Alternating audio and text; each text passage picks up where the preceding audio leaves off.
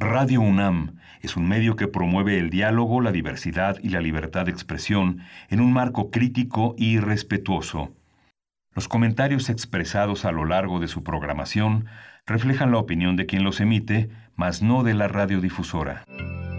Radio UNAM presenta Primer Movimiento. El mundo desde la universidad.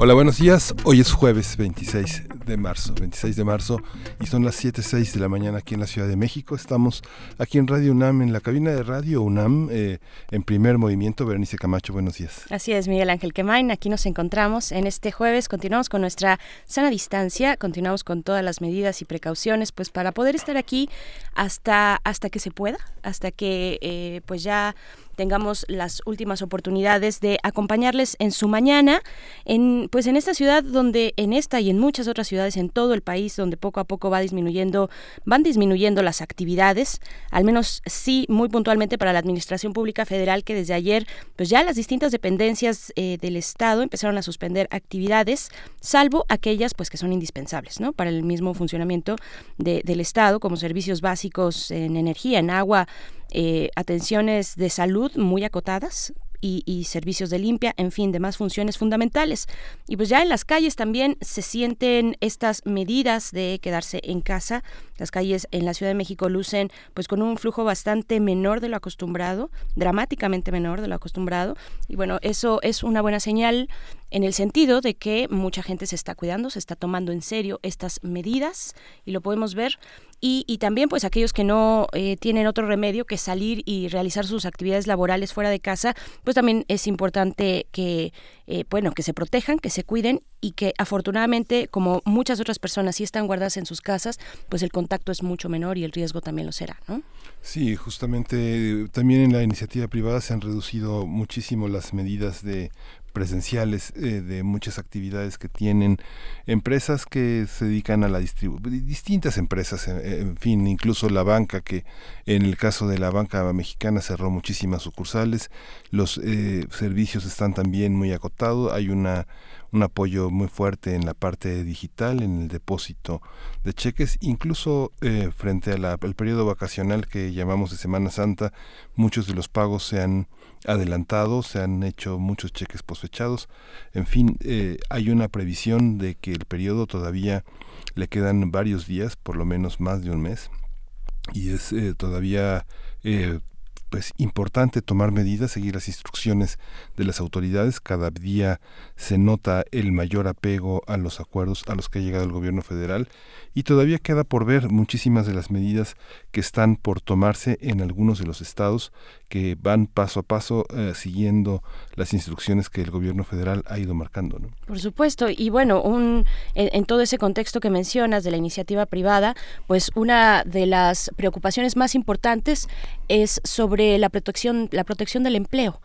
La protección del, empleo, ver cómo el gobierno pues estará apoyando, que también es una cuestión ahí muy polémica, cómo ayudará o no a ciertas empresas, a la iniciativa privada, de qué manera para sostener de alguna forma el, flujo pues de, trabajo, si bien desde casa se puede, pero sobre todo en el sentido de que no, no inicien los despidos, ¿no?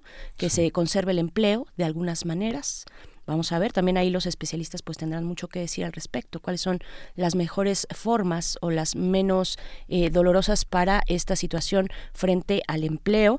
Y pues bueno, eh, así, así eh, iniciamos en esta mañana, mañana de jueves 26 de marzo, dando también la bienvenida no solamente a los que sintonizan el 96.1 de FM y también el 860 de AM, porque ahora durante estas semanas estaremos en una transmisión conjunta, pues porque hemos disminuido al mínimo nuestra actividad, así es que compartimos programación entre las dos señales y también a quienes nos sintonizan desde la Radio Universidad de Chihuahua en el 105.3, el 106.9 y el 105 el 105.7 también por allá. Saludos a Chihuahua.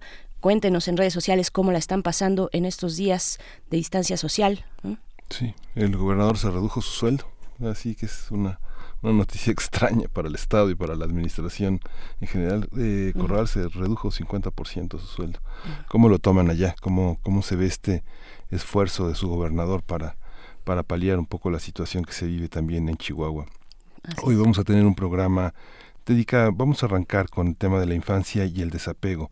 En este eh, jueves de autoayuda vamos a conversar con Xochitl Padilla, ella es psicoterapeuta, ella es experta en desarrollo psicológico infantil y prevención comunitaria, es investigador y docente de la Facultad de Psicología aquí en la UNAM. Y también para nuestra sección de los jueves cada 15 días, Observatorio Astronómico a cargo de la doctora Gloria Delgado Inglada, quien es investigadora del Instituto de Astronomía de la UNAM y jefa de la Unidad de Comunicación y Cultura Científica también de, de ese instituto, pues hoy nos hablará de astronomía y el coronavirus. Vamos a ver eh, dónde se dan estos cruces insospechados, cómo ha afectado al trabajo. La teoría de que el virus vino del espacio porque ahora se ve eh, se ven mejor las, las auroras boreales, así como algunas actividades astronómicas en línea también para este momento de distancia social y de permanecer en casa, pues esto estará ocurriendo en nuestro observatorio astronómico. Y hoy vamos a tener en la nota nacional el brote de sarampión en México, cómo lo hemos vivido, cómo lo ha enfrentado también el gobierno, el sistema de salud. Vamos a conversarlo con el doctor Sarbelio Moreno. Él es infectólogo, pediatra, ex jefe del Departamento de Infectología del Hospital Infantil de México, de la Secretaría de Salud, y actualmente se desempeña como director de enseñanza y desarrollo económico después de esta nota pues muy importante a la que le dedicaremos eh, prácticamente nuestra segunda hora, este brote de sarampión, pues después llega la poesía necesaria, le toca el turno a Miguel Ángel Quemain, yo sé que, va a estar, que va a estar muy interesante Miguel Ángel.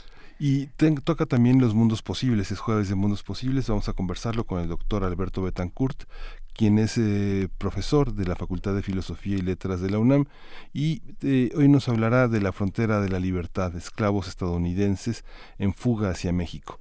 Vamos a hablar también de una aproximación al libro Negros Mascogos, una odisea al nacimiento en Coahuila. Y también conversaremos con Jacobo Dayan, el ex coordinador académico de la Cátedra Nelson Mandela de Derechos Humanos en las Artes de la UNAM, en esta pues sección de Derechos Humanos que junto con él realizamos con otras personas expertas en distintos temas. Pues bueno, hoy vamos a hablar con él sobre eh, pues las implicaciones de la crisis sanitaria que impera y los derechos humanos. Un poco de lo que veníamos hablando también con respecto a las infancias, a los niños, niñas y personas jóvenes, pues cómo se atienden grupos de, pues en vulnerabilidad, de atención prioritaria se les llama, en estos momentos complicados. Pues bueno, vamos a ir con información, información nacional e internacional y también de esta universidad. COVID-19. Ante la pandemia, sigamos informados.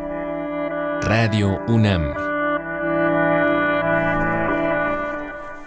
El presidente Andrés Manuel López Obrador anunció que su gobierno entregará créditos para comercios de la economía informal y comercios de la economía formal con un fondo de 25 mil millones de pesos para hacer frente a la crisis que generó la propagación de este nuevo virus, el coronavirus que provocó la enfermedad COVID-19. Se trata de un millón de créditos, 500 mil para la economía informal y 500 mil para la economía formal. El reporte más reciente de la Secretaría de Salud confirmó ayer 475 personas infectadas, 1.656 casos sospechosos y 6 decesos desafortunados. Hugo López Gatel, subsecretario de Salud, anunció que a partir de este jueves el gobierno federal suspenderá actividades. Ya lo estábamos mencionando hace unos momentos. El funcionario dijo que cada dependencia determinará quiénes pueden suspender sus actividades sin afectar las funciones esenciales. Cristian Morales, representante en México de la Organización Mundial de la Salud y la Organización Panamericana de la Salud, afirmó ayer que las autoridades sanitarias de nuestro país van en el camino correcto en el combate al coronavirus que provoca el COVID-19. La Secretaría de Relaciones Exteriores informó que en dos meses han sido repatriados a México más de 6.000 conacionales varados en el extranjero por la cancelación de vuelos ante la contingencia de esta propagación del coronavirus de la enfermedad COVID-19. Claudia Sheinbaum, jefa de gobierno capitalino, anunció apoyos de 800 millones de pesos para la economía familiar y las microempresas para enfrentar la emergencia del nuevo coronavirus. Sheinbaum explicó que 200 millones de pesos serán destinados al Fondo para el Desarrollo Social para otorgar 50 mil créditos de 10 mil pesos con 0% de interés a 24 meses y 4 meses para iniciar el primer pago. Y en información internacional, La Organización de las Naciones Unidas lanzó ayer un plan coordinado de respuesta humanitaria internacional para afrontar la lucha contra el coronavirus COVID-19 en los países más vulnerables del mundo.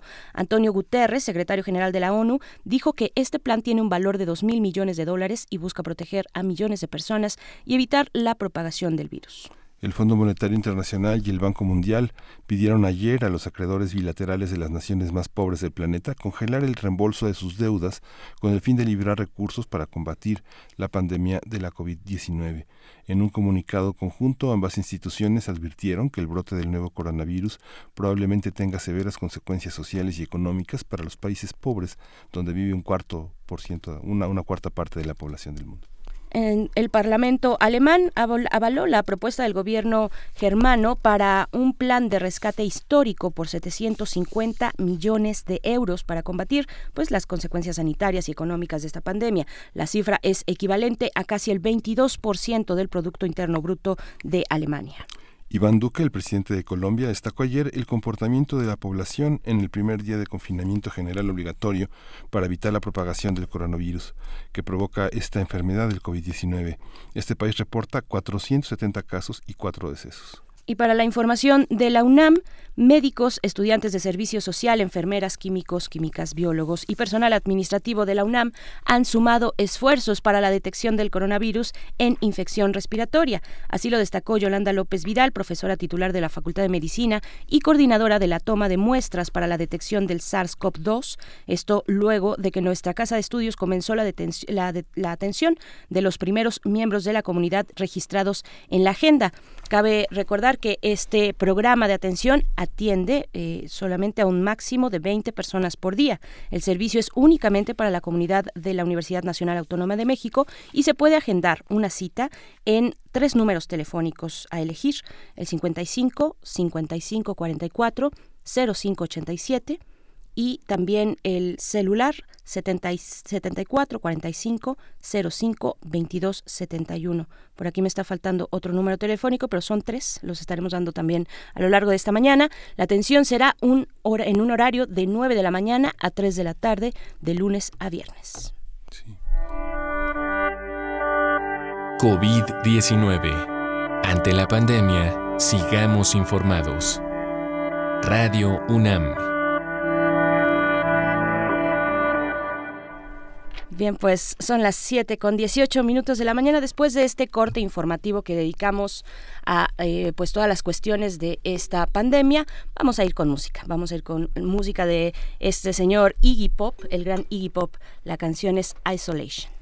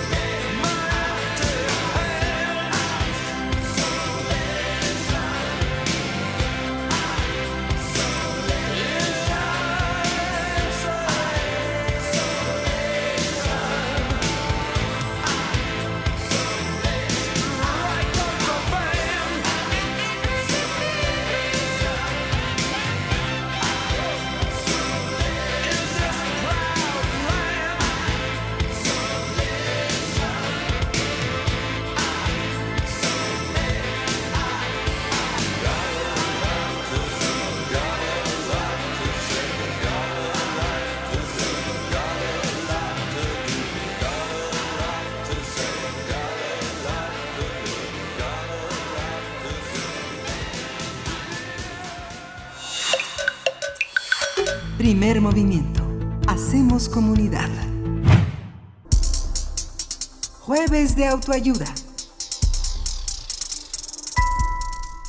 El apego es el vínculo emocional que desarrolla el niño con sus padres y o cuidadores y que le proporciona la seguridad emocional indispensable para un buen desarrollo de su personalidad, además de sensaciones de seguridad, sosiego, consuelo y placer.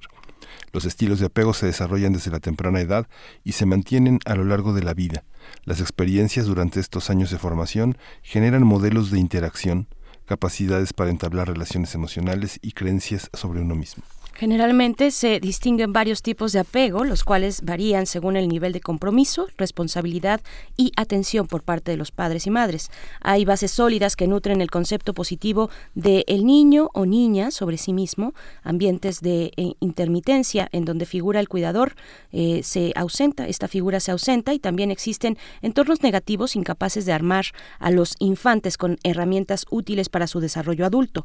Es importante establecer nexos, nexos afectivos con los niños para evitar sentimientos de desconfianza, inseguridad y desinterés por los otros. Por otro lado, surge la cuestión respecto a cómo gestionar e impulsar la independencia y la separación de los infantes.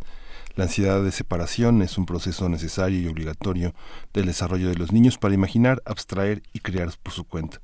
Sin embargo, hay periodos extraordinarios que desencadenan o detonan fuertes crisis ansiosas o de angustia. En el marco del confinamiento obligatorio a causa de la actual pandemia, vamos a hablar sobre el apego y el desapego en menores. Está con nosotros Xochil Padilla. Ella es psicoterapeuta, experta en desarrollo psicológico infantil y prevención comunitaria. Es investigadora y docente de la Facultad de Psicología de la UNAM. Le damos la bienvenida y nuestra gratitud por estar en esta mañana con nosotros. Xochil, bienvenida. Gracias por estar. Buenos días, Berenice y Miguel Ángel. ¿Cómo están? Muy bien. ¿Cómo empezamos a construir el tema del apego? ¿Esto es una corriente psicológica? ¿Lo tenemos que llamar así? ¿O es una de las múltiples formas que tenemos de clasificar una, un sentimiento desde la primera infancia? Es algo que se va desarrollando desde la primera infancia, más que una corriente psicológica, es una teoría que explica justo el desarrollo emocional que permite a los niños ir explorando su entorno y sentirse seguros eh, a pesar de que no esté alguien con ellos. Entonces, esta información que proporcionaban en torno a las conductas que los cuidadores, que papá o mamá tiene, eh, en la forma en que responden ante estas inseguridades que se van presentando, estas emociones que se van desarrollando desde que uno es bebé, eso es lo que nos va retroalimentando, que hay alguien que va a responder de una forma adecuada a las necesidades que yo tengo.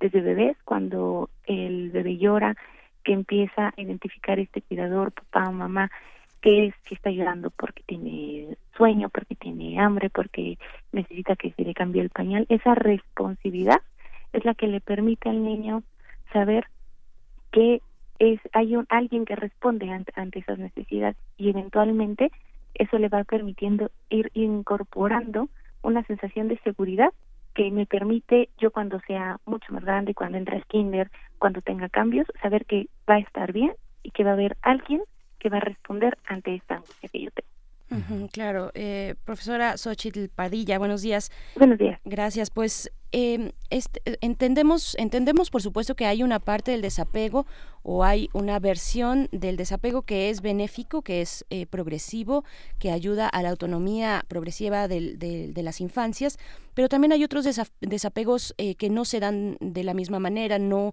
existe ese proceso o esa progresividad para alcanzar un, estado más de independencia. Y en esta, mm, eh, pues en esta contingencia de salud, mm, los niños y las niñas, pues prácticamente de un día para otro dejaron de asistir a la escuela, dejaron de ver a sus compañeros, algunos no tuvieron el tiempo tal vez de hacer una despedida. Mm, me refiero sobre todo a los más pequeños, ¿no? que, que, tienen eh, pues estas estructuras cotidianas importantes para su vida y que cuando algo se mueve pues puede, puede ocasionar eh, algunas consecuencias. ¿De qué estamos hablando cuando nos encontramos en esta, eh, pues en esta situación y se trata de apoyar a los niños y las niñas?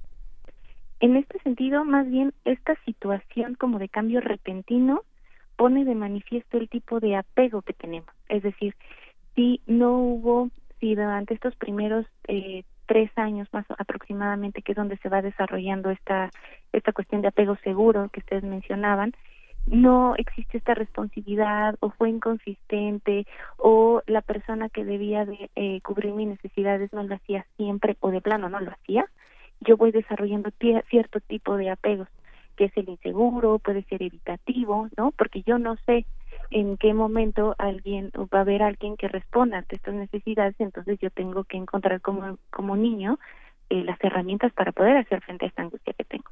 Entonces, más bien a partir de esta situación, cuando hay un cambio repentino, es donde se manifiesta el tipo de apego que tengo. Esa es una.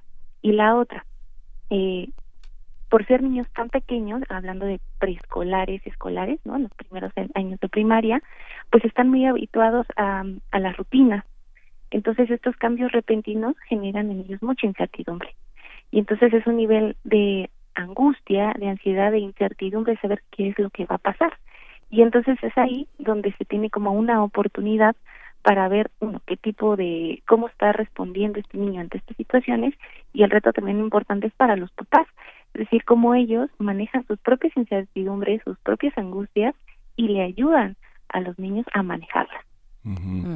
En el en otras de categoría en otros terrenos eh, de exploración académica, teórica, por ejemplo, en el caso del psicoanálisis, más que en el territorio del apego se habla de las identificaciones, las identificaciones que se construyen en los primeros meses del desarrollo, con una actividad como la que tenemos hoy laboral, en el que pues la ley de federal del trabajo obliga pues a, las madres y a los padres a separarse de los niños al tercer mes prácticamente de, nacido y depositar en una guardería con los abuelos. ¿Cómo se dan estas situaciones? Sabemos que muchas cosas están determinadas por el tema de la ley más que por el tema de la naturaleza de los vínculos. ¿Cómo se resuelven estas cosas? La parte del apego es una es un concepto que parte también que forma parte del psicoanálisis y entonces también se habla dentro de esta teoría que existen múltiples apegos. Eh, por lo regular se pensaría que solamente hay una figura de apego, ¿no? Y puede haber múltiples, sobre todo en el caso de estos de estos niños que pues por las necesidades propias del contexto, pues desde meses, ¿no? Están en la guardería y entonces pueden tener a la cuidadora de la guardería o si los cuidan los abuelos o si los cuida alguien más, son varias personas que responden ante estas necesidades. Y esto se le llama como apego múltiple. Sin embargo, siempre hay una figura mucho más importante ante esta situación. Y entonces, ante una situación que genere estrés, y ansiedad es a esta persona a la que se recurre. Entonces sí hay muchos múltiples apegos que me permiten a mí saber que hay alguien que va a responder, pero cuando es una situación que, que me genera muchísimo más estrés o ansiedad de lo normal, acudo a esta a esta persona y puede ser papá o mamá o alguien más. ¿Cómo podemos identificar, eh, profesora Xochitl Padilla, cómo identificamos pues esas señales que los más pequeños nos dan eh, y pues en este momento que están ahora en casa, tal vez no con la persona con la que suelen estar, de hecho no, eh, no están con sus, con las educadoras, con sus maestras, maestros, en fin, ¿cómo identificar estos, eh, estas señales? Al ser niños tan pequeños, es una oportunidad, uno, para aprender a verbalizar, que los más pequeños vayan verbalizando, identificando sus emociones y eso va a requerir mucho también trabajo de, de los adultos o quienes estén al, pendiente de ellos, de hacerles notar cuando quizás estén enojados, cuando estén tristes, cuando estén ansiosos.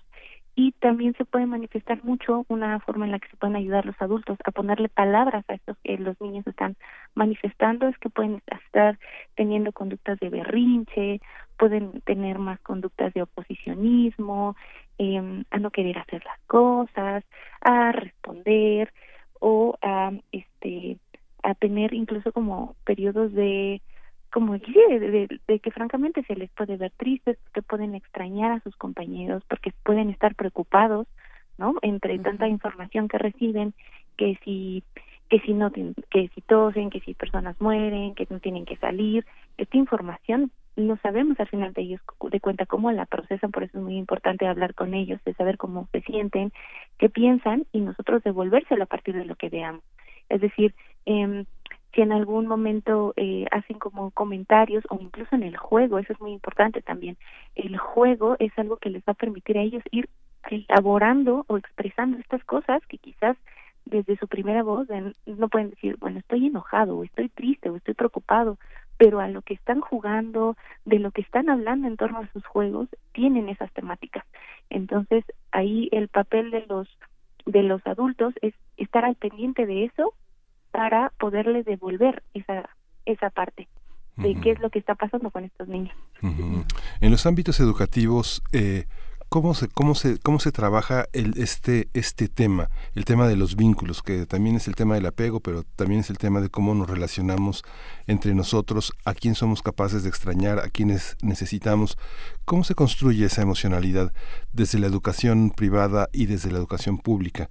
Sabemos que la educación privada tiene distintas perspectivas pedagógicas, incluso los nombres de los educadores son los nombres de las escuelas a las que se afilian, ¿no? Este, eh, escuelas piagetianas, eh, bigotianas, eh, este, de Crowley, etcétera, ¿no? ¿Cuáles son las cuáles son las diferencias que hay en la construcción del vínculo en estos programas públicos? ¿Qué exige la SEP y qué no exige, no?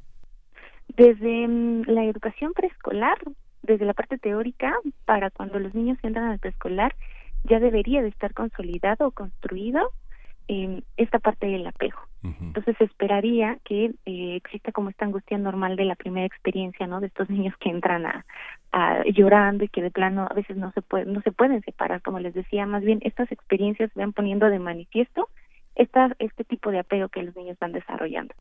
Y las escuelas tienen diferentes estrategias. Hay escuelas que buscan mucha autonomía, como tipo Montessori.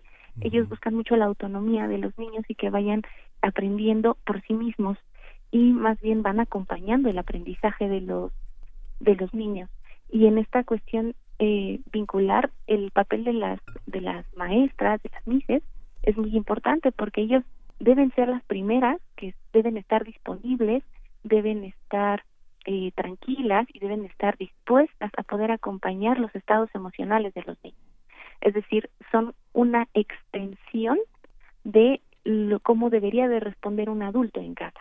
Es decir, e incluso, por ejemplo, tal vez en la psicoterapia, eh, estos adultos que fungimos también como, eh, como una extensión de estas figuras de apego, tenemos que estar calmados, tenemos que estar tranquilos, tenemos que transmitir estados emocionales que le permitan al niño estar tranquilo consigo mismo para que pueda asimilar el aprendizaje. En la parte, el aspecto emocional es muy importante para que vayan asimilando otros conocimientos. Es que están como esta cuestión de la inteligencia emocional. Entonces también si los eh, si los educadores no están tranquilos, están eh, están angustiados, eso le pueden transmitir a los niños. En estos días he tenido la oportunidad de escuchar como ciertas ideas que atienden a la propia angustia de los profesores y que eso se lo transmiten a los niños. ¿no? Es decir, eh, que transmiten que no salgan de casa, que es súper peligroso, y eso, mm, más que ser información cierta, pues más bien parece que obedece al estado emocional de los propios profesores. Entonces, ahí cuidan mucho la responsabilidad de estos, eh, de estos cuidadores para que ayuden al asimilamiento del conocimiento formal, por así decirlo, que les van a proporcionar a los chicos. claro. Profesora, ¿cuál es entonces la mejor manera de comunicar, eh, de informar a los más pequeños, a las pequeñas, sin sobrepasarnos? ¿Cómo indagar en las necesidades eh, de información que también tienen para construir pues el contexto que se está dando en estos momentos, que es un contexto eh, pues fuera de la normalidad, ¿no? ¿Cómo nos acercamos para explicarles, para saber hasta dónde ellos quieren saber y necesitan saber? Exacto. Esa parte es muy importante porque a veces uno cree que necesitan saber todo y no necesariamente. Necesitan saber algo que a ellos les haga sentir seguros, que esto es transitorio, que esto va a pasar y sobre todo que ellos pueden hacer cosas para cuidarse, una cuestión más eh, activa más que pasiva, ¿no? Porque uno pensaría que los niños son muy pasivos, ¿no? Y ellos tienen que hacer y ellos están sometidos a eh, pues a las circunstancias del medio ambiente en esta situación específica y que no pueden hacer nada. Y eso, pues, el sentir yo, y como adulto, el sentir yo que no puedo hacer nada me genera angustia, pues para un niño muchísimo más. Entonces, el brindarles información que sea clara, sin mentirles y sin ser, eh, sin sobreexponerlos a situaciones que quizás no entiendan. Por ejemplo, eh, a veces eh, también se puede llegar a hablar como de, de, de bichos o de animalitos. Ese tipo de información mm, más bien genera como fantasías en relación a lo que está ocurriendo. Entonces decirle que es un virus, explicar de manera muy general que es un virus, tampoco meternos en cosas científicas. Hay muchísimos recursos en Internet ahora, eso es una parte me parece muy positiva que diferentes asociaciones o psicólogos o colegios buscan generar información adecuada para los para los niños. Me queda claro que muchas veces papás no sabemos cómo explicárselo, ¿no? Ni tendría la, la formación, pero el buscar recursos en internet, decir, ah, bueno, mira, yo al niño se le puedo explicar de esta forma qué es lo que está pasando, qué es lo que ocurre y por qué es tan importante quedarse en casa. Y quedarse en casa es una forma de hacer cosas, no es que yo no esté haciendo nada. Una forma de que una forma de cuidarte, de que tú puedes cuidar a los demás, es quedarte en casa. Es lavarte las manos, es estar eh, toser ponerte la, la toser en el codo estarte lavando constantemente las manos eh, salir lo menos posible y sobre todo en el caso de los niños chiquitos es mucho el ejemplo. Es decir yo no puedo decirle al niño que se lave las manos constantemente si no me ve a mí hacerlo y esta parte, por ejemplo, muchos niños regresan a la, de la escuela a su casa con, con, muchísima emoción porque se van a encontrar con una mascota. Ahora sus mascotas pues están en casa y pues las pueden ver todo el tiempo. ¿Qué mascotas son como en un amplio rango de desarrollo las más adecuadas para un niño, digamos, desde es a partir de qué edad se puede tener una mascota. ¿Se puede tener una mascota de manera asistida por los padres, por un cuidador, o la mascota sí tiene que tener como una cierta autonomía respecto a la relación con el niño? ¿Qué, qué mascotas son? Hay que tener mascotas perdurables que no, que no sean susceptibles a, a, la muerte de una manera muy prematura o que sean de larga duración, no sé, como una tortuga, por ejemplo, no sé. Cualquier eh, mascota sería recomendable que sea adecuada al ritmo de vida de la familia, a las capacidades también de cuidado que esta familia le pueda proporcionar a esta mascota y que eh, los niños si son muy chiquitos, ¿no? Al final de cuentas también es una decisión de adultos el decidir o no si se tiene una mascota, eh, cómo involucrar al niño en los cuidados de esta mascota, ¿no? Es decir, no sé si es un si es alguien una familia que tiene quizás poco tiempo para atender a un San Bernardo, estoy exagerando, ¿no? Que requiere como muchos cuidados, pues está complicado que lo puedan aceptar, pero quizás pueden tener una tortuga, ¿no? Y entonces seguir involucrando al niño con el cuidado de otro ser vivo, ¿no? Que, no sé, le ponga los, los, la comidita o que ayude a cambiar el agua de la pecera o el lugar donde lo tengan, ¿no? Y en dado caso que por alguna circunstancia, ya sea enfermedad, accidente, etcétera, el, pues la mascota fallezca, pues es una oportunidad para hablar incluso de la muerte. claro, profesora, ¿cómo, eh, qué, ¿qué es lo positivo que podemos sacar de esta situación? Por, em, y, y, pensando también que no podemos mantener a los niños, no sé, no, no, creo que no es lo deseable mantenerlos en una burbuja. Eh, sino que todo esta, este contacto con el mundo sea protegido y progresivo, pero también sea real, ¿no? Eh, ¿cómo, ¿Cómo hacerle? Ellos nos escuchan platicar por teléfono, claro, con los abuelos, ¿no? Saber que estamos eh, preocupados, preocupados por ellas, por, por, por, las personas de la tercera edad, en fin, con otros familiares sobre la cuestión económica. Está la preocupación, nosotros mismos estamos en, pues en, en vilo sobre lo que está ocurriendo actualmente. ¿Cómo, ¿Cómo sacarle provecho a esto para, para los más pequeños? Esa es una de las cosas en las que más se ha tratado de enfocar como la cuestión emocional. Si bien al principio con esto cambio de actividades de escolares, ¿no? Se enfocaba mucho en que los niños siguieran haciendo la parte académica en casa, lo cual me parece importante para mantener ciertos hábitos y rutinas. Sin embargo, yo creo que es una oportunidad para conocerse como familia. A veces justo los eh, me ha tocado escuchar a niños que dicen es que yo casi no veo a mi papá, es que yo casi no veo a mi mamá. Entonces, si hay oportunidad quizás de tener más tiempo juntos, es la oportunidad de conocer. Eh, para los papás y mamás estar muy al pendiente de nuestros propios estados emocionales, si estoy preocupado, si estoy angustiado y podérselos expresar también a, a los niños, ¿no? No en un sentido de que ellos tengan que resolvernos mi estado emocional, sino más bien el ser muy honesto en el sentido de, bueno, es que estoy preocupada porque eh, tu abuelita o X persona esté bien. y aprovechar los medios digitales justo para hacerlo. Si es una forma en que no pueden no, pueden salir, no pueden estar en contacto, estamos preocupados, pero mira, vamos a llamarle para saber cómo está o vamos a hacer una videollamada. O tú quieres saber cómo está tu amiguito o tu mis, pues vamos a buscar la forma en que tú te puedas comunicar con ellos para que veas cómo están, ¿no? Es decir, hay una emoción, pero también estoy haciendo cosas para ayudarte a lidiar con esa emoción. Y la otra es que es muy importante que quizás los niños lo que más recuerden de estos de esta etapa, de este momento de su vida es cómo estuvo su hogar y cómo estuvo su familia en un en una situación de crisis o de angustia, más que qué hicieron, ¿no? Es más bien cómo mi mamá y mi papá me ayudaron a responder ante una situación bajo la cual pues yo no tengo cierto control. Sí, justamente la tecnología tiene muchísimos matices porque muchas personas piensan que todas las personas se pueden conectar de las mismas formas, aunque nos damos cuenta en la vida cotidiana que la palabra que más escuchamos afuera es no tengo datos, ¿no? Y esa parte pues es importante porque mucha gente se conecta en lugares que ahora están cerrados o que ahora están restringidos y que y impiden mucho. Igual valdría la pena hacer algo para mostrar cómo se pueden comunicar. La Ciudad de México, Guadalajara, Monterrey son ciudades crisol donde la migración es muy importante y los abuelos a veces están lejos, ¿no? Son abuelos que se quedan en el pueblo o, hermanos que están en el pueblo, cómo, cómo paliar esa situación, ¿no? Buscar una manera de mantenerse en contacto es algo muy importante, ¿no es así? Así es, el mantener el contacto en estos momentos en los cuales el distanciamiento físico es eh, se percibiría como algo impuesto, pero más bien es algo como de autocuidado para cuidar también a los demás. Sería importante el poder establecer vías de comunicación de la manera que se pueda. Quizás no tengo oportunidad de, a veces quizás ni siquiera tengo internet, ¿no?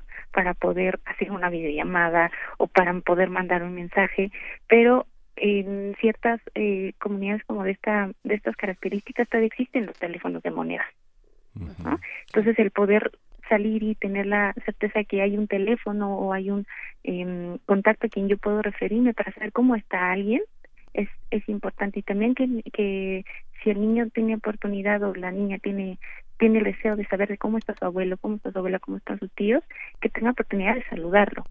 Esa, esa es, es algo que le reconforta y saber que él puede hacer algo para saber cómo están los demás y calmar justo esta, esta ansiedad y esta angustia que escucha de los adultos de cómo estará tal, ¿no? Es bueno, mira, vamos a hacer algo y quizás una llamadita, ¿cómo estás? Rápido, y ya le puede, con eso es más que suficiente a veces para poder calmarlo y saber que su abuela, que su abuelo está bien. Pues claro, eh, pues profesora Xochitl Padilla, es psicoterapeuta, experta en desarrollo psicológico infantil y también investigadora y docente de la Facultad de Psicología de la UNAM. Te agradecemos mucho compartir pues esta guía, esta guía para quienes nos escuchan. Estaremos recibiendo también, bueno, pues estos comentarios por parte de la audiencia. Estamos cruzando por momentos eh, pues nuevos, importantes, así es que hay que acompañarnos y agradecemos mucho pues tus consejos, eh, profesora. Muchas gracias. De nada, les agradezco a ustedes que tengan muy bonito día. Gracias. Igualmente. Pues vamos a ir con música, vamos a ir con música, vamos a escuchar de eh, Los Patitas de Perro, vamos a brincar. Vamos a brincar, vamos a brincar.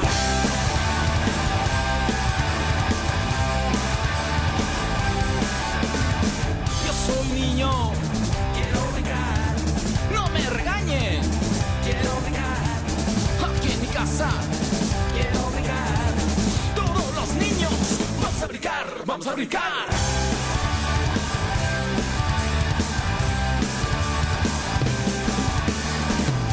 se enojen. Quiero brincar. Aunque no entiendan. Quiero brincar. No me molesten. Quiero brincar. Todos los niños. Vamos a brincar. Vamos a brincar.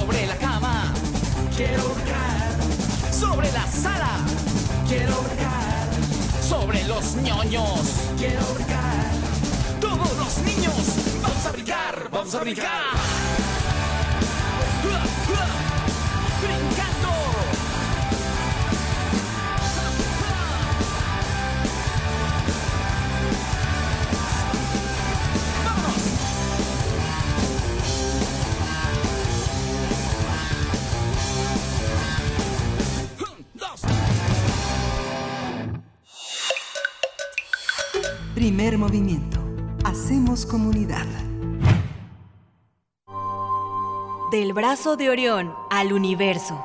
Observatorio Astronómico. Doctora Gloria Delgado Inglada, titular de esta sección Observatorio Astronómico, te damos la bienvenida. ¿Cómo te encuentras en estos días de, de confinamiento en casa? Eh, ¿Cómo estás? Hola, muy buenos días, Berenice y Miguel Ángel, y a todos los que nos escuchan. Pues así me encuentro confinada en casa, como Sí. muchísima gente. Van cambiando las dinámicas cotidianas hacia otros hacia otros retos. Y pues bueno hay que decir para quien no ha escuchado esta sección que tú eh, pues, estás a cargo de la misma y eres investigadora del Instituto de Astronomía de la UNAM y jefa de la Unidad de Comunicación y Cultura Científica también de ese instituto.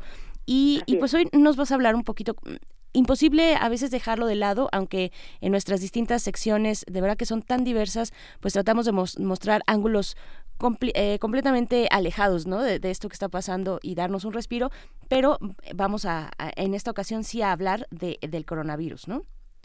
Bueno, no, no voy a hablar directamente del coronavirus Ajá. porque obviamente no soy experta, pero sí me gustaría un poquito contar eh, de qué manera ha afectado eh, a, la forma de hacer astronomía, como tú también mencionabas, sobre todo a nuestras algunas de nuestras dinámicas diarias y Sí. también a otros aspectos que no son tan obvios y, y que bueno les voy a contar eh, en unos momentos. Perfecto. Entonces, de hecho, vamos a ir de algunos aspectos más, más claros y más directos de ver a otros un poquito más abstractos.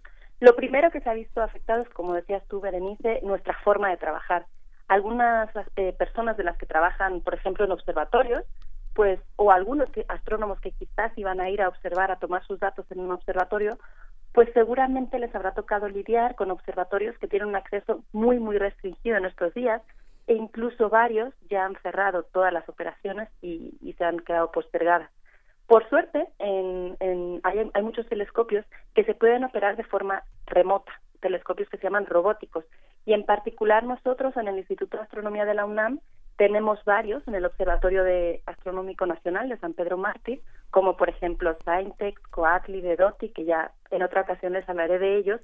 Y en particular estos telescopios siguen su vida como si nada estuviera pasando y, y los astrónomos en sus casas con su computadora los mueven y los hacen apuntar a los objetos que ellos quieren estudiar, entonces en ese caso no hay no hay ningún eh, efecto. Luego tenemos algunos astrónomos que, por ejemplo, trabajan en laboratorios y en talleres, construyen instrumentos o hacen pruebas. En ese caso es muy difícil porque no nos podemos llevar el laboratorio a casa. Entonces, eh, pues se ha quedado también todo eh, parado hasta que se vuelva a retomar, no sabemos bien cuándo. Aunque la mayoría de los que trabajamos en el Instituto de Astronomía, como por ejemplo es mi caso, realmente lo único que necesitamos para trabajar es una computadora, porque lo que hacemos es analizar datos, hacer cálculos, leer y escribir. Entonces, en este caso no nos está afectando tanto estar en casa o estar en la oficina, excepto que ahora pues todas nuestras reuniones con los colaboradores y con los estudiantes pues son de vía eh, por vía remota. Y de hecho yo creo que varios nos vamos a volver muy productivos porque como hemos tenido que dejar de manera un poco obligatoria algunas labores administrativas o burocráticas, nos estamos concentrando en sacar resultados y escribir nuestros artículos. Entonces, seguramente eh, van a salir buenos trabajos eh, de este de este periodo de adversidad. Algo que también se ha visto afectado son, por ejemplo, las conferencias científicas. Muchas se han cancelado ya de forma indefinida y en otras se está explorando eh, hacerlas en modalidad virtual. Y esto es muy bueno y ya se venía pensando desde hace muchos años porque bajan los costos de las, de las inscripciones, no hay que gastar en boletos de avión ni tampoco en hospedaje. Y, entonces es un reto que ahora se está enfrentando y vamos a ver cómo sale, ¿no? En algunos casos lo que se pierde es esa cercanía, ¿no? Que, que mucho de las conferencias es justamente iniciar colaboraciones o, por ejemplo, para los jóvenes encontrar un trabajo. Entonces, lo que se está intentando hacer es, por ejemplo, crear una lista de gente joven que esté interesada en hablar con astrónomos de mayor experiencia y para ellos luego facilitarles estas reuniones virtuales. Y algo que sí se está viendo afectado mucho son los proyectos que hay de construcción de telescopios tanto en tierra como en el espacio, porque ese trabajo de nuevo no se puede hacer en casa de, del científico, ¿no? Una de las misiones más importantes de la NASA de los, de los próximos, bueno, de los recientes años es eh, la del rover Perseverancia. Es una misión muy interesante que estaba planeada para, para eh, lanzarse en julio de este año. Y este rover, pues, iba a ir a Marte y para buscar, entre otras cosas, señales de vida microbiana pasada. Y también se iba a poner a prueba un método para producir oxígeno en Marte de cara a futuras expediciones de, de humanos a este planeta. Además, algo que me pareció muy interesante es que el rover lleva un pequeño helicóptero consigo que va a servir para estudiar la viabilidad de enviar en el futuro vehículos más grandes y más pesados, ¿no? Eh, esto es un reto porque obviamente no se puede pilotar el helicóptero en tiempo real por la distancia que tarda la información en llegar desde Marte a la Tierra, ¿no? Así que, eh, pues bueno, como decía, el, lanzamiento está planeado para mediados de julio, pero pues habrá que esperar a ver si, si se puede o no. Otro proyecto también muy interesante de la NASA es un nuevo telescopio espacial que se llama James Webb y que viene a sustituir al, al Hubble que todos conocemos porque justo este año cumple 30 años de que fue lanzado al espacio. Pues este nuevo telescopio, que es de 6.5 metros de diámetro, eh, se supone que se iba a lanzar el 30 de marzo y pues muy probablemente esto no va a ser así. Cambiando un poquito de tema, una noticia que seguramente han leído o han escuchado es que ha habido varias noticias, bueno, ya sabemos que han relacionado el coronavirus con murciélagos, incluso con laboratorios chinos ocultos y con un montón de cosas raras. Y hay una idea que me parece interesante sacar aquí a la luz porque es un astrónomo el que la propone. Él se llama Chandra Vikramasinghe o algo así. Y lo que afirma es que el coronavirus vino en un cometa que se pudo ver en el cielo el pasado octubre. Este científico, que por cierto también es defensor de la teoría de la panspermia, es la que dice que la Tierra llegó a, a, la Tierra, perdón, la vida llegó a la Tierra en un meteorito, pues él también dice que de hecho otros virus como el SARS también se debió originar de la misma manera. En realidad ya en los años 70 él había escrito un libro en el que decía que incluso la gripe también vino de fuera del planeta. Tengo que decir que casi toda la comunidad científica considera muy poco realista esta idea de que el virus vino del espacio en primer lugar, porque es muy difícil que pueda sobrevivir la radiación a la que estaría expuesto durante todo su viaje. Aquí ya nos están diciendo que quizás cuando empiece un poco más el calor, por encima de 30 grados o algo así, seguramente se va a atenuar. Pues imagínense en el espacio que las temperaturas pueden ser de, de miles de grados o más. Sería muy raro que sobreviviera y si sobreviviera y llegara aquí, también vendría muy debilitado, ¿no? Así que realmente es muy difícil pensar que, esa teoría sea real. Y algo que, que podemos eh, retomar es una idea que dice que si, si alguien propone algo que es una idea extraordinaria, también tiene que aportar pruebas extraordinarias, ¿no? Entonces este astrofísico tendría que darnos algunas pruebas de que esto efectivamente puede ser así y pues pues no no hay ninguna, ¿no? No, no ha habido nada realmente que nos pueda aportar entonces quizás en este caso no estamos hablando de ciencia, sino de pseudociencia o de mala ciencia, y entonces hay que, hay que decirlo así. Y bueno, tratando de buscar algo amable o un poco más optimista en esta situación que realmente es terrible, encontré dos eh, cosas que me parecieron interesantes. Por un lado, seguramente han visto ya imágenes de, de cómo la polución ha disminuido muchísimo en las regiones por donde ha ido arrasando eh, este virus y han tenido que tomar medidas muy estrictas de aislamiento. Entonces, solo quiero resaltar que muchísimas de estas imágenes de polución se han tomado con satélites eh, de la NASA y de la ESA. En concreto se llaman Sentinel y Aura, que ellos están monitoreando la emisión de dióxido de nitrógeno, que es lo que emiten los coches y las fábricas, por ejemplo. Entonces, bueno, de hecho dicen que jamás habían visto una disminución tan grande ¿no? en, en la polución. Y esto es nada más por si alguno todavía piensa que la astronomía no tiene, además de la belleza que tiene, eh, no tiene luego repercusión práctica ¿no? en nuestra vida cotidiana y en, y en el desarrollo de tecnología. Y lo último eh, es bueno, un fenómeno que a mí me maravilla, aunque no he podido disfrutar todavía, y son las auroras boreales. Parece ser que como hay muy pocos aviones realmente en el cielo, ahora está súper oscuro. Entonces aquellos que tienen la suerte de vivir, por ejemplo, en Noruega o en Finlandia, dicen que están viendo las auroras más espectaculares, ¿no? Solo recuerdo que las auroras se forman porque las partículas que salen del Sol a muchísima velocidad chocan con nuestra atmósfera, en concreto con la magnetosfera, y al chocar con los átomos y moléculas que hay ahí producen estas luces de colores, ¿no? Entonces, si alguien tiene suerte, pues puede ver algunas de estas auroras y si no, de todos modos, el cielo en general está más limpio y más oscuro, entonces es un buen momento para para voltear hacia arriba y ver eh, pues nuestro cielo, ¿no? Y disfrutar de él. Y ya solo para terminar, les quiero recomendar algunas actividades que, que tenemos en el Instituto de Astronomía. Pueden consultar nuestro Facebook, vamos a tener algunos Facebook Live eh, con astrónomos, con estudiantes, con académicos para responder dudas y hablar sobre temas de astronomía. También vamos a estar compartiendo videos y algunas cápsulas que estamos haciendo ahora y también vamos a poner un buzón a su disposición para que nos pongan todas las preguntas que, que siempre tuvieron su duda porque ahora tenemos un poco más de tiempo y vamos a tratar de responder. Y ahí mismo vamos a compartir otras páginas, recomiendo las, las de la NASA y de la ESA y hay una buscan Apolo 13 porque hay cosas muy interesantes ahí también. Perfecto. Pues, eh, doctora Gloria Delgado, ¿cuál es el buzón? ¿Lo tienes a la mano y, y, alguna fecha de cuándo realizarían estas conferencias y charlas de Facebook Live? La primera charla Facebook, Facebook Live, que bueno que me preguntan porque si no me iban a matar, es justo hoy, ah, a las seis de la tarde. Van, eh, va a haber una charla de una estudiante de doctorado, lo pueden ver en nuestro Facebook, y el buzón, eh, no lo quiero decir porque no estoy completamente segura, sé que se llama comunicación o algo así, pero les voy a pasar el dato. Va a ser a partir de la semana que viene. Entonces yo les paso el dato para que ustedes lo puedan compartir en sus redes. Así es. Pues eh, querida doctora Gloria, te, te agradecemos mucho también por enfocar hacia acciones más propositivas que ahí están, que existen y dentro de toda esa tragedia, pues este nos funciona también muy bien mirar hacia otros lugares. Te, te agradecemos, te mandamos un abrazo a sana distancia. Muchas gracias, un abrazo a todos. Gracias.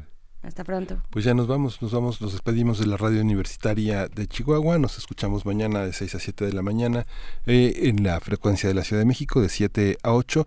Recuerden que estamos vinculados a M y FM, estamos vinculados por tiempo indefinido, pero pues disfruten esta programación que hemos diseñado aquí en Radio UNAM para todos ustedes. Regresamos a la siguiente hora.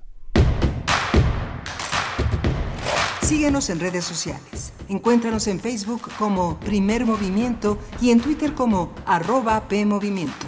Hagamos comunidad.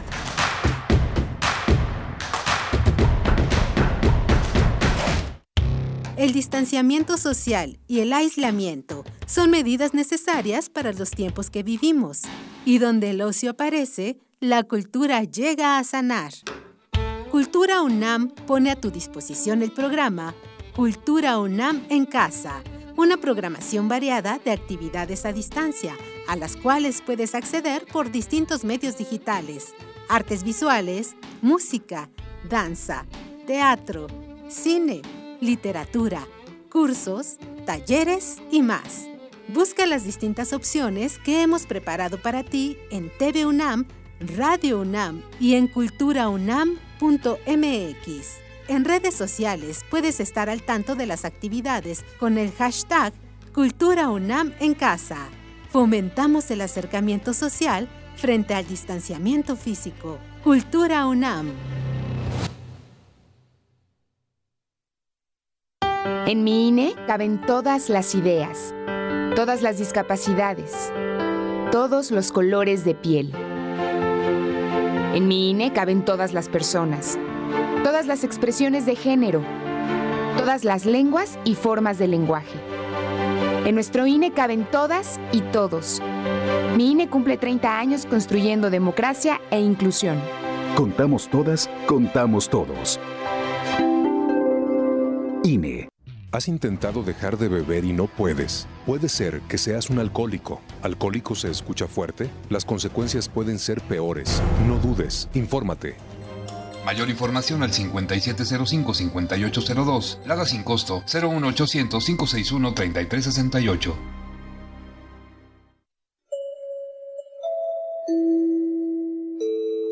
Informamos a nuestra apreciable audiencia que debido a la contingencia sanitaria y de acuerdo con las recomendaciones de la Secretaría de Salud, quedan suspendidas todas las actividades culturales en la sala Julián Carrillo hasta nuevo aviso, así como los talleres y cualquier otra actividad presencial. Estamos tomando todas las precauciones necesarias para garantizar la seguridad. Te sugerimos seguir las recomendaciones de salubridad pertinentes y salir lo menos posible de casa. Gracias por su atención. Radio UNAM, Experiencia Sonora.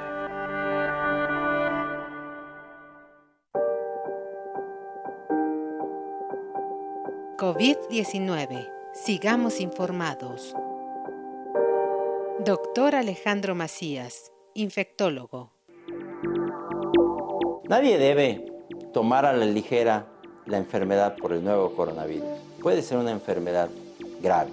Se esparce por secreciones respiratorias, pero también por contacto directo. Si tocas una superficie, allí puede estar el virus.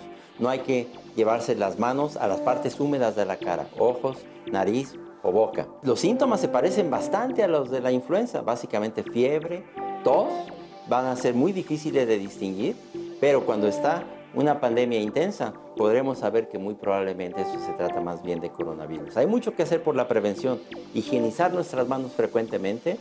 Eh, ya las autoridades nos tendrán que decir en qué momento tengamos que hacer acciones de distanciamiento social, no hay que hacerlo antes de tiempo, las autoridades nos van a estar dando la información más veraz posible. No hay que salir a hacer compras de pánico.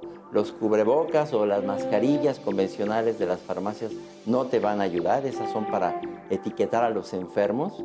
Los cubrebocas de alta eficiencia, como los que se ocupan en los hospitales, tampoco funcionan para las personas en la comunidad, funcionan exclusivamente en los hospitales. Tampoco hay que pretender que eso te va a servir. Te va a servir estar en buenas condiciones físicas, porque esta enfermedad va a tratar mejor a quien se encuentra físicamente mejor. Pero hay buenas noticias también en que la mayoría de las personas no van a tener una enfermedad grave, es lo que se conoce como el 80-15-5. 80% o no van a enfermar gravemente o van a tener un cuadro completamente asintomático que muy probablemente no los va a llevar ni a ver a los doctores. El 15% sin embargo van a tener un cuadro más intenso, parecido a la influenza. Ese 15% tampoco se van a enfermar de gravedad. Lo que es más preocupante es el otro 5%, que es una proporción baja, que van a necesitar un tratamiento intensivo en los hospitales. Para que eso no ocurra hay que actuar en la prevención e insisto, al final informarnos adecuadamente, no esparcir información falsa y esperar a que las autoridades nos estén dando información de cómo está la actividad para conocer de eventuales acciones de distanciamiento social que nos tengan que indicar. Doctor Alejandro Macías, infectólogo. Información proporcionada por el Programa Universitario de Investigación en Salud, PUIS UNAM. COVID-19. Ante la pandemia, sigamos informados. Radio UNAM. Experiencia sonora.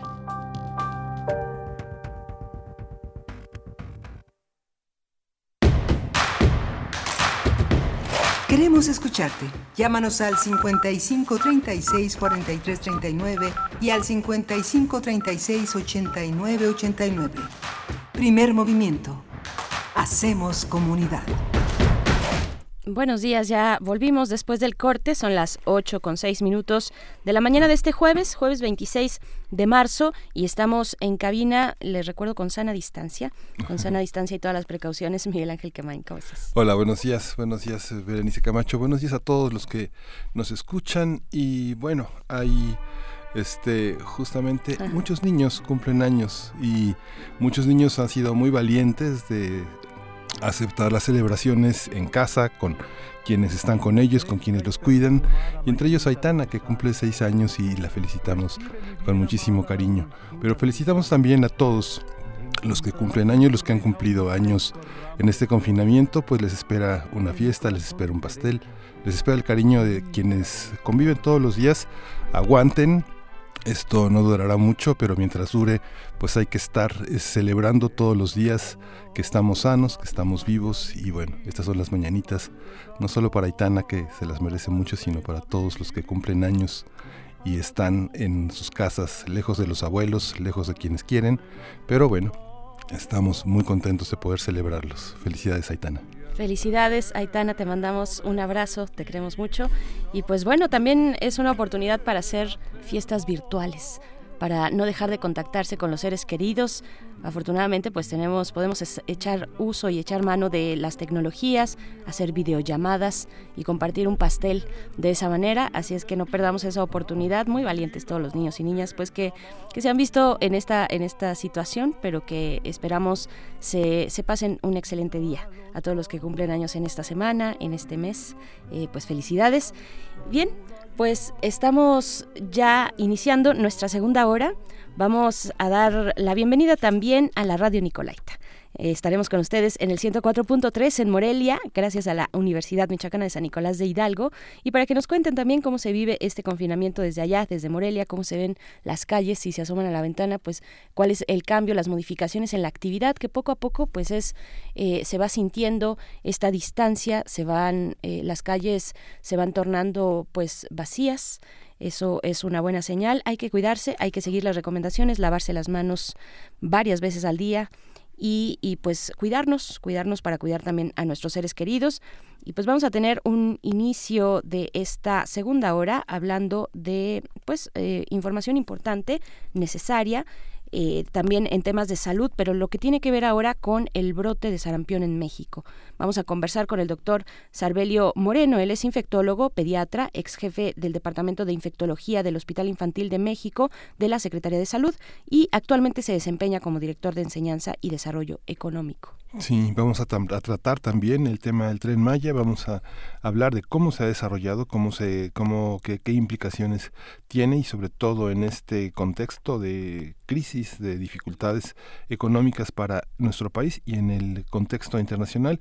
Y vamos a tener la presencia de Adrián Flores, una presencia crítica eh, eh, Adrián es investigador de geocomunes y participó en la elaboración del geovisualizador de la península, un proyecto muy muy importante que toma en cuenta pues prácticamente todo lo que hay alrededor de este desarrollo que propone el gobierno de Andrés Manuel López Obrador. Y, les seguimos invitando a que escriban a redes sociales, que hagamos comunidad en estos momentos, arroba P Movimiento en Twitter, Primer Movimiento UNAM en Facebook, manden sus comentarios, también, eh, pues bueno, las maneras en las que están modificando sus rutinas, algunos buenos consejos también de cómo pasar esta temporada en casa, eh, cómo hacerlo lo más llevadero posible. Y pues bueno, vamos ahora sí con nuestra nota del día, el brote de sarampión en México. Primer movimiento. Hacemos comunidad. Nota nacional. Autoridades de salud confirmaron que aumentó a 69 el número de personas contagiadas de sarampión. Los casos confirmados fueron identificados en la Ciudad de México y el Estado de México. El brote comenzó el pasado 23 de febrero en la Ciudad de México, pero se ha extendido a seis municipios de la entidad vecina, el Estado de México. De acuerdo con la Dirección General de Epidemiología, la alcaldía Gustavo Amadero tiene 42 casos. Eh, Miguel Hidalgo, 7, Iztapalapa y Álvaro Obregón, 4 cada una, y las alcaldías de Coyoacán, Iztacalco y Xochimilco, un caso en cada una de ellas. En el Estado de México se han confirmado contagios en Tecámac, Naucalpan, Atizapán de Zaragoza, Ecatepec, Tlanepantla y Netzahualcoyotl. Entre los casos de sarampión hay cuatro menores de un año de edad que aún no contaban con la primera dosis de vacuna y ocho de los mayores de seis años si presentan antecedentes de una vacunación anterior. Hay que recordar que para evitar la propagación de más casos de sarampión, la Secretaría de Salud de la Ciudad de México ha implementado cercos sanitarios, la aplicación de vacunas y el rastreo de casos sospechosos. A partir del aumento en el número de contagios por sarampión, vamos a hablar de la situación de este brote en México y las medidas que se han implementado para contenerlo. Nos acompaña el doctor Sarbelio Moreno, el es infectólogo, pediatra, ex jefe del Departamento de Infectología del Hospital Infantil de México de la Secretaría de Salud. Actualmente se desempeña como director de enseñanza y Desarrollo Económico. Bienvenido. buenos días. Gracias por estar con nosotros. Hola, ¿qué tal? Buenos días. ¿Cómo están? Pues aquí, eh, doctor, también con, esta cuestión, pues bueno, vaya que nos ha llovido. Este, preguntarle primero, y bueno, antes que nada agradecerle una vez más su participación aquí con la audiencia para aclarar estas cuestiones, para dar la información pues verificada que necesitamos. Y yo le preguntaría primero, pues cómo nos explicamos este brote de sarampión, eh, sobre todo en la Ciudad de México y que ahora se extiende ya hacia el Estado de México. Bueno, yo creo que pero algo que influye mucho es pues la, la distribución en la vacunación. Este, nosotros somos una población, o sea, México, hablando de México, que con mucho eh, seguimiento a la vacunación, tenemos mucho la cultura de vacunación. Este, desafortunadamente hay grupos ante, que pues de gente que no recomienda vacunar, son grupos por supuesto que no son este eh, del sistema de gente y algunas dificultades económicas que han eh, un Perdón, doctor, perdón, es que no le estamos escuchando. Ya, creo que ya lo tenemos. Vamos, vamos a, reanudar la comunicación con el doctor Sarbelio Moreno. Eh, infectólogo y, y que, que, nos va nos está comentando sobre pues estos eh, eh, pues los perfiles, digamos, de sobre todo los, los más pequeños, cuando tenemos que dar eh, en ciertos momentos, tenemos que llenar pues este esquema de vacunación que parecía ya erradicada esta, este padecimiento, pero, pero bueno, ya, ya lo tenemos de nuevo en la, línea. Doctor Sarbelio, lo escuchamos. Hola, sí.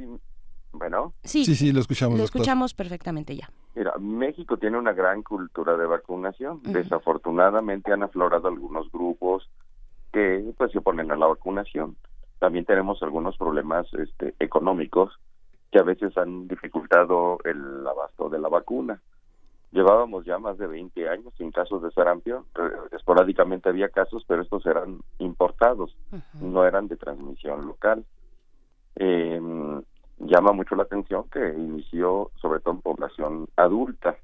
Esta población adulta habitualmente eh, se encuentra protegida porque no circula sarampión porque los niños están vacunados. Algunos de estos pacientes pues son de épocas en las que nada más se ponía una vacuna, no se ponía el refuerzo de los seis años, que es la población de, que, se, que nació después del 90 y que no tuvieron ese beneficio de ambas dosis. Las mujeres están un poquito más protegidas porque hace 10 años hubo una campaña para erradicación de la rubiola congénita y se les pusieron dos vacunas, la, se puso, perdón, la vacuna SR contra sarampión y rubiola y ellas sí tienen estas dos dosis. Pero un, este, esta falla en, la cobertura que obedece a muchas cosas, a, eh, que no, bueno, que no me corresponde hablar tanto de ellas, este, pero incluso a nivel mundial la producción de la vacuna pues tuvo un poquito de desabasto, pero este, el, haber este, eh, aflojado un poquito en algo que ya se está tratando de solventar y solucionando porque actualmente una de las medidas que se están tomando para eh, evitar esto es volviendo a vacunar y, adelantar esquemas de vacunación este pues eh, eh, están ocurriendo. Entonces estos son de los factores más importantes por lo que esto haya sucedido. Mm. ¿Por qué aflojan los países? Eh, pasó, pasó en Italia, la OMS se la pasó diciéndoles que habían aflojado también en términos de, también de protección eh, más generalizada de vacunación, pasó en Bélgica.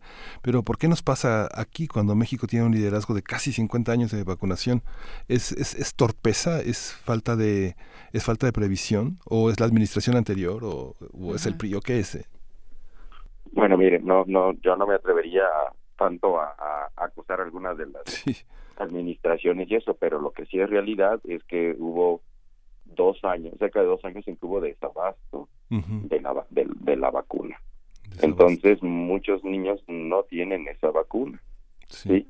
Eh, claro, no se compara con Italia. Nosotros ahorita tenemos un brotecito, nada, bueno, no, estoy subestimándolo, es muy importante. Tenemos un brote de 70 individuos, bueno, casi uno menos que 70, versus este 30 mil que hay en Italia, en Ucrania, en, en Rusia, entonces ellos son muchísimos porque los grupos antivacunas han aumentado, este además de que pues, la gente ya no tiene la costumbre de vacunarse, eh, sea que nos sorprende un poquito porque Italia tiene tantos casos de, de COVID, pues que, que, es una tragedia que a todos nos duele, pero también en sarampión, más de 30 mil casos es, es muchísimo, ¿sí? Sí. Este, yo espero que recuperemos, que estas lecciones nos sirvan para recuperar, eh, sobre todo algunos sectores que han perdido esa cultura de la vacunación y bueno, ante el desabasto pues no se puede hacer tanto. Pero espero, ahorita ya hay abasto y ya se están vacunando en los centros de salud, incluso eh, se están adelantando esquemas en gente, niños que no han cumplido seis años pero que están cerquitas, se les ha adelantado la dosis. Sí. Eh, y esperemos que, que nos sirva de lección para no aflojar sin duda. Eh, doctor, ¿cuándo se empezó a aplicar, nada más para puntualizar un poco lo que ya nos comentaba, ¿cuándo se empezó a aplicar la segunda dosis, es, es decir, el refuerzo? ¿Qué población, eh, mirando hacia cómo ha evolucionado el esquema de vacunación, la cartilla, durante los años en México, qué población tendría que estar eh, en una atención más prioritaria para, para su vacunación o su refuerzo? Mire, actualmente en la cartilla nacional de vacunación se vacuna al año y a los seis años. No se pone sarampión solita, sino se pone la vacuna triple viral con sarampión, parotiditis y rubeola. Eh, luego a los 13 años hay un refuerzo con SR para los niños que no que les falta alguna de las dos dosis. Y en la cartilla del adulto también está la SR, sarampión rubiola, para la población que no ha sido vacunada previamente o que, o que se desconoce o que solo cuenta con la primera. De esa manera nos explicamos entonces que los casos hayan iniciado principalmente en personas adultas. E, exactamente, aunque otra de las cuestiones es que si, si toda la población pediátrica, que son generalmente los, los primeros que se enferman, los que se expanden la enfermedad, se disminuye la cobertura, eso hace que haya virus circulante, ¿sí? y, y, o sea, podríamos decir que los adultos estaban protegidos por las coberturas pediátricas. Mm. Sí, esta, esta, este brote de sarampión está asociado con también eh, eh, la importación de eh, la infección, la importación de la infección que, que viene de fuera. Sí, es, bueno, aquí la verdad no conozco y no, no, o sea, yo pienso que todavía se está buscando, si si hubo si el origen de esto vino de fuera este o, si fue netamente transmisión local lo que eso es más grave este pero durante los años anteriores durante los últimos 20 años todos los casos de sarampión que ocurrieron o los traía alguien hubo un caso de una niña de Francia de Inglaterra los trabajadores que, se van a Estados Unidos y regresan con sarampión también hubo un caso muy muy sonado de un coreano este que vino a, a, vivir acá a, a, la Ciudad de México y que vivía en un en unos apartamentos donde trabajaban muchas sexoservidoras y y los niños el niño del coreano contactó a estos niños este hijos de estas este, personas eh, pero son casos aislados que ha habido no o sea y todos están relacionados con sarampión importado en este, en este caso, en estos casos no es transmisión local, muy probablemente el origen vino de fuera, pero el problema es que esta transmisión local no se lograba porque las altas coberturas de vacunación, en el momento en que disminuyen las coberturas de vacunación, es que ocurre esto. Claro. Eh, doctor, ¿cuáles la, pues, las posibilidades y también la responsabilidad que tiene el sector salud aquellos eh, profesionales de la salud que dan consulta pediátrica para detectar pues los esquemas de vacunación que no han sido completados para comunicar a las autoridades pues cuáles digamos un poco saber más o menos cómo cómo estamos eh, en, proporción de quienes sí tienen completo su esquema y quienes no o detectar incluso eh, las tendencias de aquellas familias que no creen en las vacunas. Cómo cómo se da esta comunicación en el sector salud y, los y los doctores que están en consulta pediátrica pediátrica tanto pública como privada? Bueno, yo pienso que esto es deber tanto de los que trabajamos en instituciones de gobierno y que, también trabajamos en instituciones privadas, eh, o los que trabajan en puras instituciones privadas o en puras instituciones de gobierno, tenemos que velar porque la cartilla de vacunación se lleve al pie de la letra. Tenemos que, también que velar en que en los casos en que hay retrasos, tratar de resolverlos en el momento eh, hay, causas ajenas a, o sea, que no, que no corresponden a la gente eh, antivacuna, sino nosotros mismos, que, por ejemplo, todos los niños al año de edad tienen una, eh, pues, los anticuerpos maternos tienen un descenso ya muy importante al año de edad y los niños tienen gripa frecuentemente, o sea, los niños de un año a tres años, los cuadros respiratorios son muy frecuentes, entonces falsas ideas como que si el niño tiene gripita no se vacuna, Si el niño tiene febrícula, si el niño está tomando antibióticos, que no debería en la mayoría de los casos, porque la mayoría de las infecciones son virales, que si el niño tiene diarrea no lo vacunan, y el niño viene de cruzar, eh, viene de una ranchería, de un municipio lejos, y llega al centro de salud y dicen, venga mañana ya no va a volver, porque toda la inversión para hacer ese viaje es mucho, entonces, y son criterios falsos que no, o sea, ahora sí que se necesita fiebre mayor a 39, una infección grave o un estado de inmunosupresión severa como para no ponerse esta vacuna, ¿sí? Entonces, desafortunadamente la, la vacuna del año es bien importante, muchos niños no la reciben el tiempo por estas faltas, faltas, pues no son creencias, por esta demostración de ignorancia que tiene el mismo personal de salud.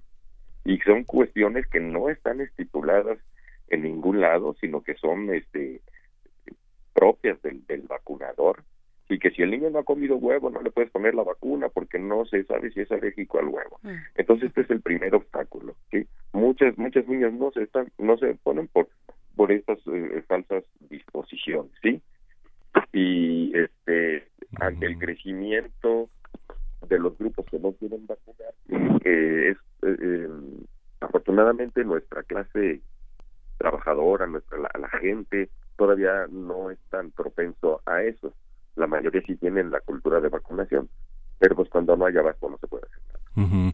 Tiene una, una raíz religiosa también esto, digamos que hay una, hay una parte, de, eh, digamos, el catolicismo nunca combatió este tipo de temas, ¿no? que también fue una, una posibilidad de que el sistema de salud desde los años 60 tuviera una gran aceptación entre, como usted dice, como entre la clase trabajadora, entre clases campesinas, rurales, este, que no hubiera oposición, que, no, que, que hubiera una coordinación, digamos, entre las autoridades religiosas y las autoridades civiles, ¿no? Pero muchas iglesias prohíben, muchas, muchas, muchas religiones prohíben tra- transfusiones, operaciones, eh, vacunas. Hay una parte también que tiene que ver con eso. No creo que tenga su origen ahí, porque aunque aunque pro- la gente profese religiones diferentes a la católica, aunque la mayoría se bautizan y se vacunan. Entonces, eh, eso es un tal vez sea dentro de nuestro pensamiento mágico religioso, pero afortunadamente a nuestro favor Sí. sí se, sí se vacunan. No creo, no, no, no pienso que sea ese, o sea, que, que la religión influya tanto en ese aspecto. Este, yo pienso que es, bueno, los grupos más susceptibles son los grupos que son 100% naturistas, 100% o, o un, un tanto este alternativos. Este, no, y no por eso estoy condenando esas tendencias, ¿sí? Claro. Pero desgraciadamente de ahí nacen de, de, de- de conceptos de la medicina alternativa. Este, no, no es, este, no, no es la razón por la que los niños no se vacunan. Claro. Doctor Sarbelio Moreno, nos hacen varias pre- preguntas, le hacen varias preguntas aquí en redes sociales sobre la edad de las personas adultas que deben, eh, que deberían aplicarse o no. Usted díganos la vacuna, 80 años, 60 años se debe volver a aplicar. También nos preguntan si eh, cuántos días o semanas tarda en hacer efecto la vacuna del sarampión. A ver, primero esas dos, por favor, doctor. Bueno, más o menos la gente que se si nada más tiene una dosis, se calcula que entre el, entre el 90, la gente que nació entre el 90 y el 58 deben de recibir una segunda dosis. Ujú. Ok, entonces, bueno, ahí está, hagan sus cálculos entre eh, el 58, 1958 y 1990. También hay que tomar en cuenta que el, no- una cobertura del 95% en las mujeres que hace 10 años se les aplicó la vacuna SR. Entonces, muy probablemente de los que caigan en este grupo de edad que acabo de decir, muchas sí tengan dos dosis porque se les aplicó la vacuna SR, no así la población masculina. ¿Hace daño aplicarse si uno no está seguro eh, un, un refuerzo? No, no hace daño. Este, de hecho, en Estados Unidos, cada vez que uno cambia de trabajo, le, le ponen la vacuna. A mí me ocurrió cuando estuve haciendo un, un, un posgrado allá, me vacunaron tres veces, me vacunaban cada año y no, no pasa nada. Por supuesto que hay que ahorrar el recurso. Claro, claro, para atención prioritaria. También nos preguntan por acá, ¿cuál es la razón de que México tenga años de no fabricar vacunas? Es, es la pregunta. No, ¿Eso bueno, es la tecnología de tener vacunas, este, no, o sea, sí tenemos, este, sí, sí, sí, eh, fabricamos algunos antisueros, algunas este, vacunas del, del esquema primario, este, sí, sí las vacunamos, este, pero pues la mayoría esto se maneja por licitaciones y por los, eh, bueno, por medidas que son costos-beneficios, ¿sí? Entonces, desafortunadamente, pues en mucho tiempo hubo problemas del abasto, ¿no? No me corresponde a mí culpar o no culpar, este, pero, este, pero sí, en algunos casos sí podríamos Ujú. Claro. esta Otro. vacuna no es nada más sarampión. Eh, el síndrome de rubiola congénita se erradicó hace cuatro años. La rubiola está erradicada desde hace tres años y fue a, a base de poner esta vacuna. También tenemos algún problemita con la población de este grupo que les acabo de decir en cuanto a parotiditis. Hay muchas personas que están teniendo parotiditis porque no recibieron Ujú. vacuna de parotiditis. Antes se ponía vacuna única contra sarampión. Estamos escuchándole de nuevo con complicaciones, doctor. Este, si se pudiera acomodar un poquito, ya nada más hacia las últimas preguntas. Si, si nos hace el favor, bueno, vamos a reanudar la comunicación, porque es importante. Tenemos varias preguntas, por Sí. ejemplo, aquí esta de ¿cuánto tiempo tarda en hacer efecto una vacuna de sarampión? Doctor, eh, ¿ya nos escucha usted? Mire, a- a- aproximadamente en 15 días empieza a haber anticuerpos, pero los mejores títulos de anticuerpos se logran en un mes.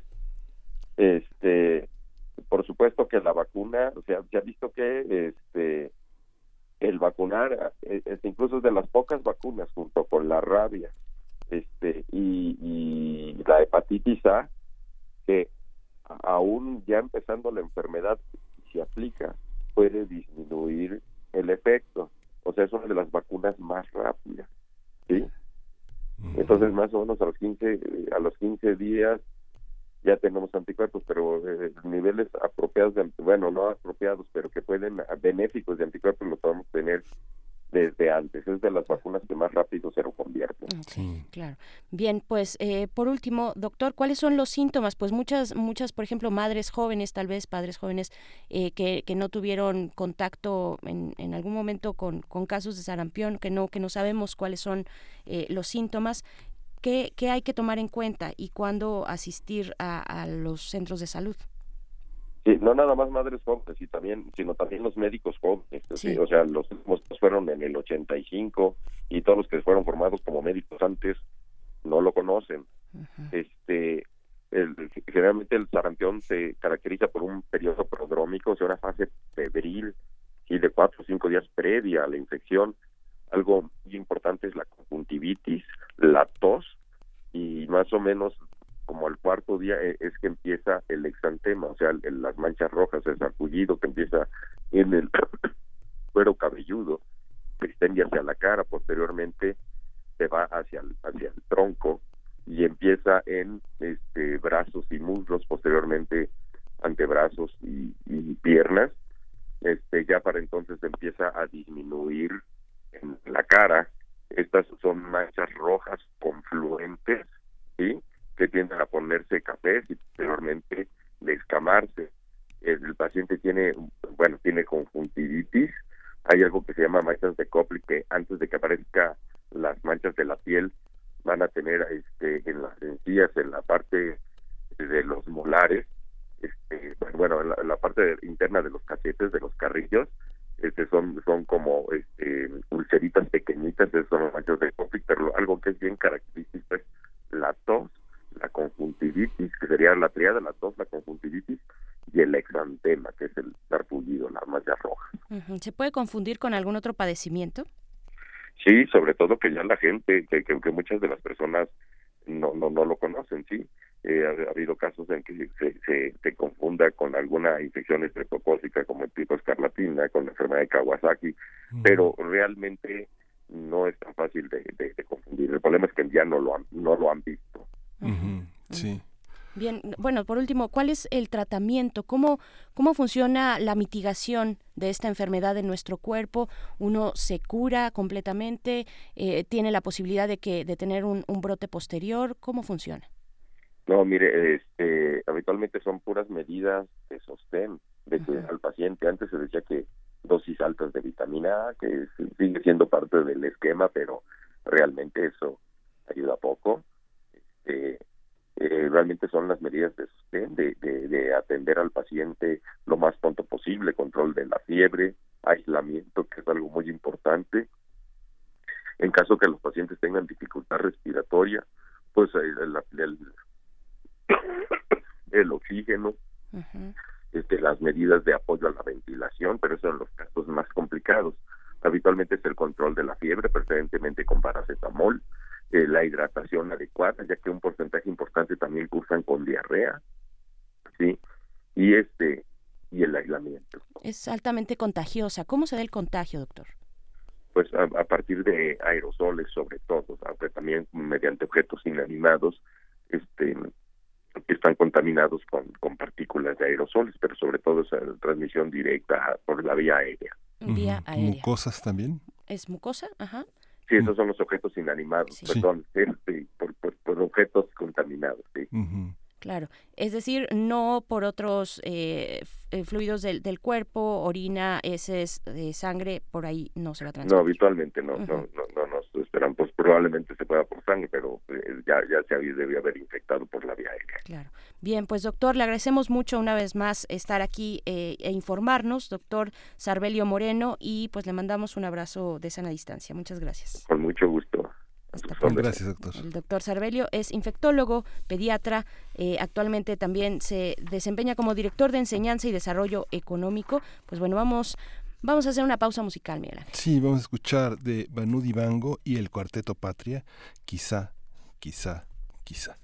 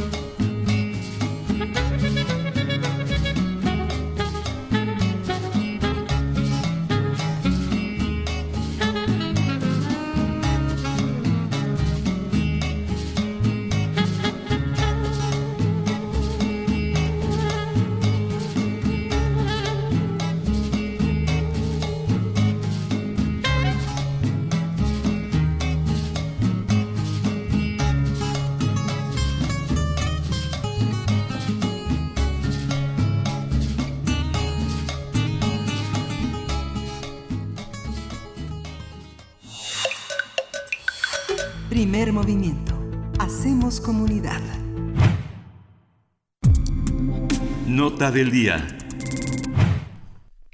El presidente Andrés Manuel López Obrador ratificó hace algunos días que a pesar de los efectos económicos por la contingencia sanitaria, su gobierno mantendrá los proyectos estratégicos, entre ellos el tren Maya, ya que va a generar miles de empleos. El mandatario también anunció que la Secretaría de Defensa Nacional ayudará a la construcción del tren Maya, una vez que concluya sus trabajos en el aeropuerto Felipe Ángeles, en la base aérea de Santa Lucía.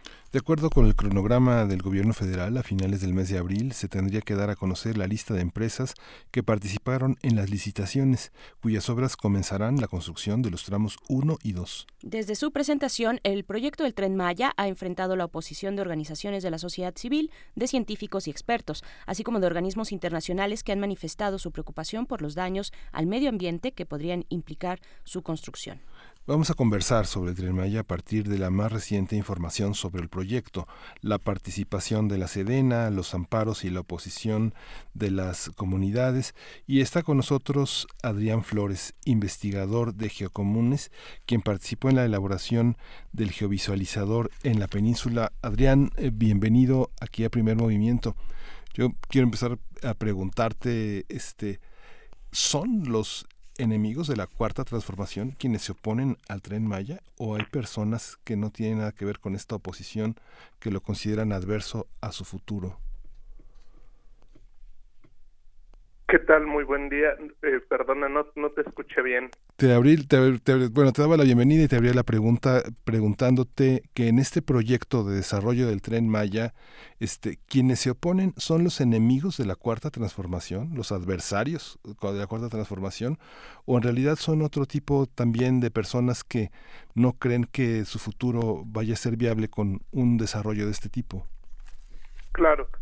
No, evidentemente eh, quienes se están oponiendo, los grupos organizados eh, eh, de las comunidades, particularmente del tramo entre Escárcega y, Bacalar, nos referimos exclusivamente a la zona de Expugil, eh, quienes quienes de manera organizada han avanzado un proceso de amparo frente a todas las violaciones eh, que, resultaron evidentes en el proceso de consulta.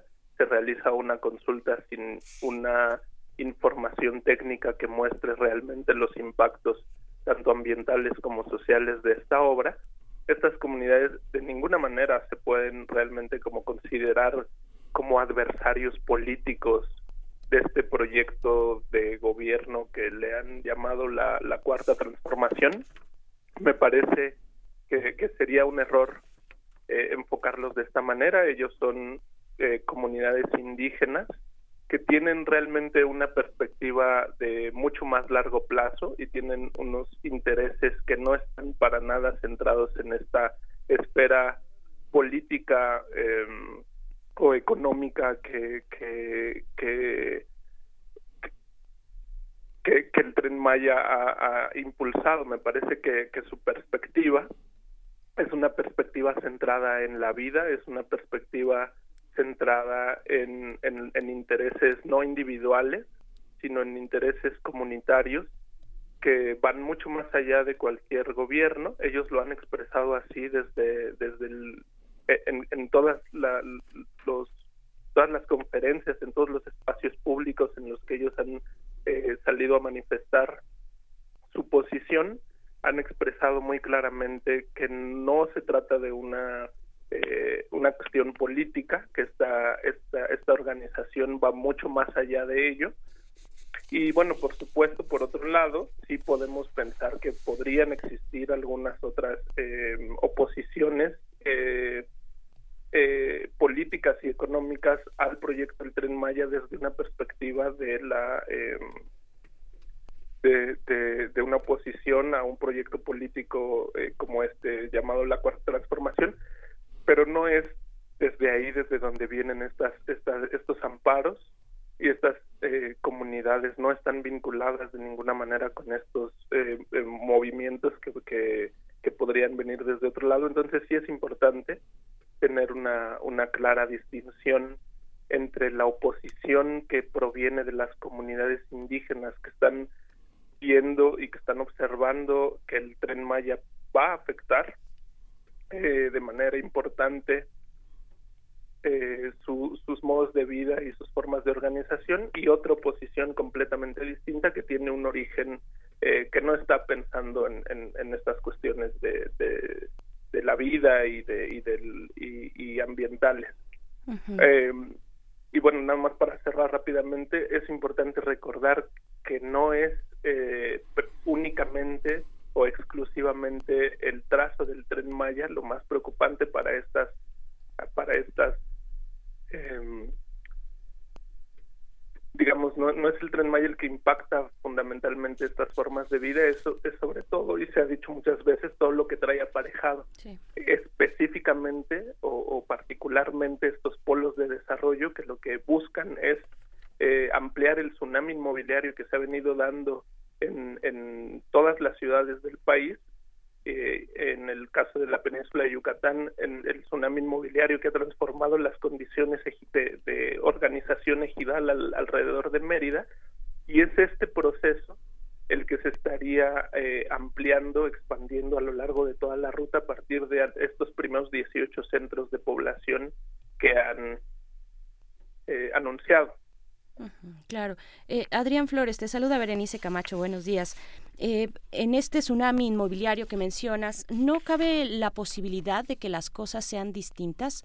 con este nuevo gobierno. Ese tsunami inmobiliario, por supuesto, que, existe, que ha arrasado en muchas zonas del país, en muchas eh, ciudades importantes. ¿no, ¿No podría ser eh, eh, distinto con ya el ejercicio del poder de un nuevo proyecto como es el de el que encabeza Andrés Manuel López Obrador, que las cosas fueran distintas y que no se cayera en los mismos vicios y en la misma corrupción que hemos visto con otros gobiernos anteriores?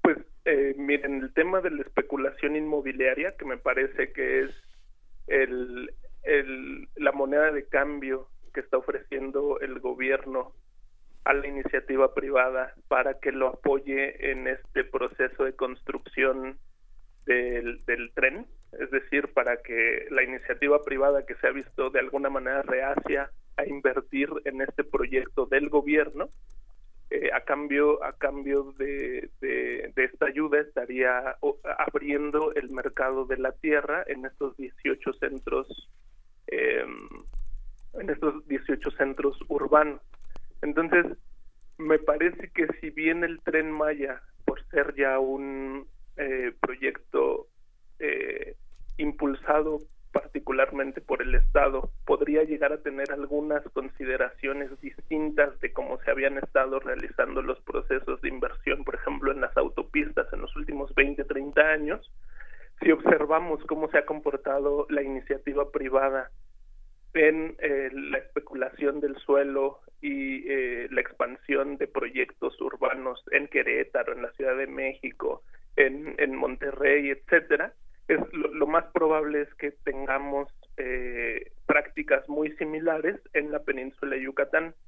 Les comento rápidamente que después de que nosotros presentamos el, visualizador el año pasado, hemos seguido en contacto con múltiples investigadores de la península de Yucatán que han estado eh, investigando el tema de las energías renovables, el tema de, eh, de, la conversión de tierras ejidales en dominio pleno.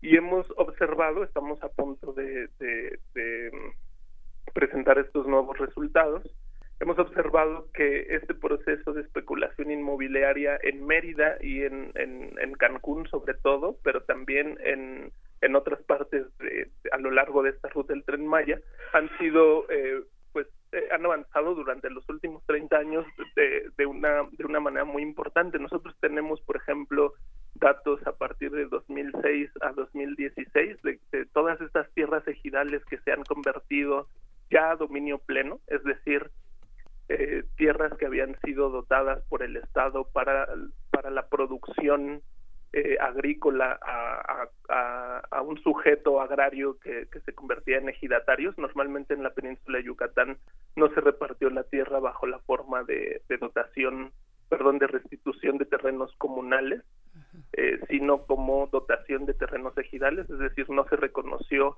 a los indígenas mayas su, su propiedad previa sobre la tierra, se les dotó como ejidatarios.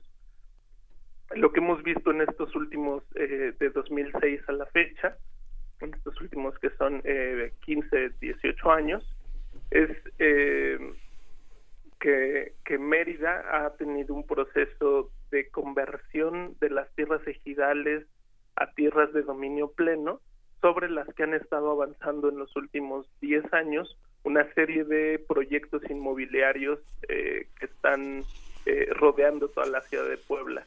El gran problema de, del tren Maya es que está enlazando todas estas zonas en donde las tierras ejidales se han convertido a dominio pleno y precisamente sobre ellas en donde se están planteando eh, la, la, construcción de, de, los, de los nuevos centros urbanos. Es decir, para, para, para redondear la idea, para concluir, es, es muy probable que la misma tendencia que se ha presentado en los últimos 15 años respecto del mercado de tierras, no solo en todo el país en las ciudades de todo el país, sino particularmente en la ciudad, en las principales ciudades de la península de Yucatán, con el, con, con el impulso que va a otorgar el tren Maya, pues que estas tendencias sigan profundizándose y, y extendiéndose. Entonces, para responder de una manera concreta, no veo de qué manera podrían eh, estar eh, proponiendo una nueva forma de especulación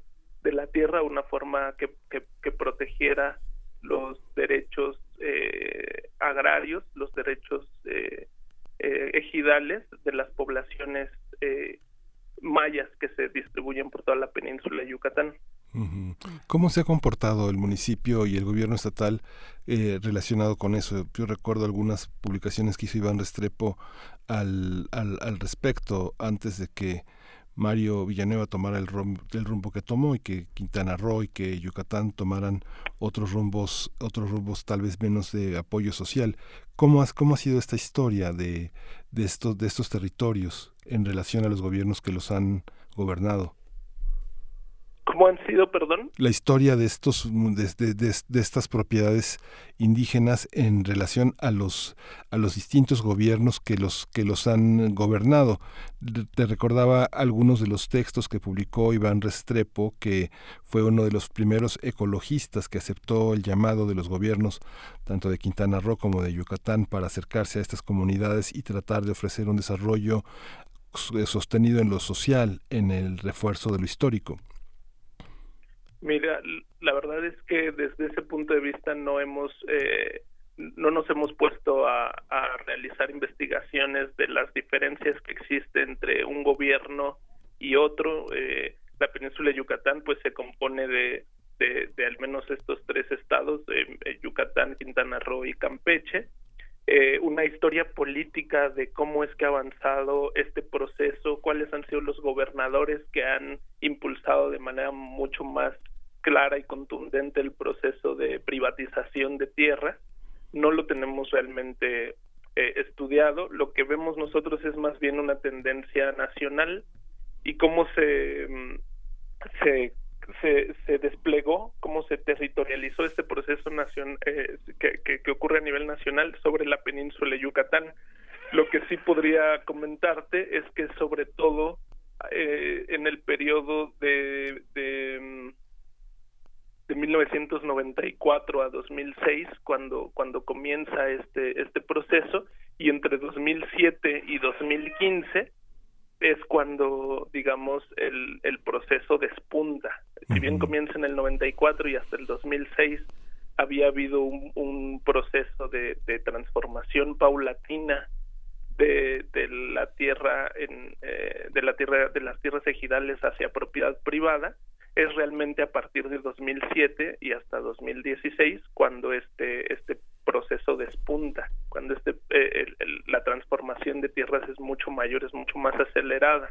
Esto puede ser, eh, digamos, siempre a, a, nivel nacional pensándolo, pues el, el procede el programa que transforma eh, el, el, el, régimen de tierra que busca eh, transformar el, el régimen de tierra, de darle seguridad entre comillas, eh, a la tenencia de la tierra en, todo el país, a los ejidatarios.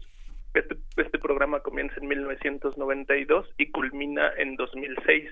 A partir eh, de la culminación del procede es cuando, cuando, digamos, ya todas las tierras tienen la posibilidad de, de pasarse eh, a dominio pleno, es decir, abandonar el régimen ejidal y convertirse en, en, en propiedad privada Es a partir de 2007 cuando este proceso comienza a avanzar mucho más rápidamente. Y eh, eh, eh, es, es en esta en este periodo de 2007 a la fecha cuando lo que estamos observando, lo que se ha denunciado en, en las comunidades de, mayas de, los alrededores de Mérida, es cuando la Procuraduría Agraria comienza a, a, participar en, un, en, un, en una asociación con una serie de operadores inmobiliarios que se están moviendo sobre los ejidos, que les están ofreciendo la posibilidad de, de ampliar sus, eh, sus derechos sobre la tierra ejidal, eh, como, como lo que les ofrecen estos operadores inmobiliarios es hacer los trámites mucho más rápido para que les ofrezca, para que el Estado les dé sus títulos de propiedad y lo que hacen en realidad es transformar el régimen de propiedad. Les entregan eh, no certificados de derechos ejidales, sino ya títulos de dominio pleno, que entonces luego pueden ser eh,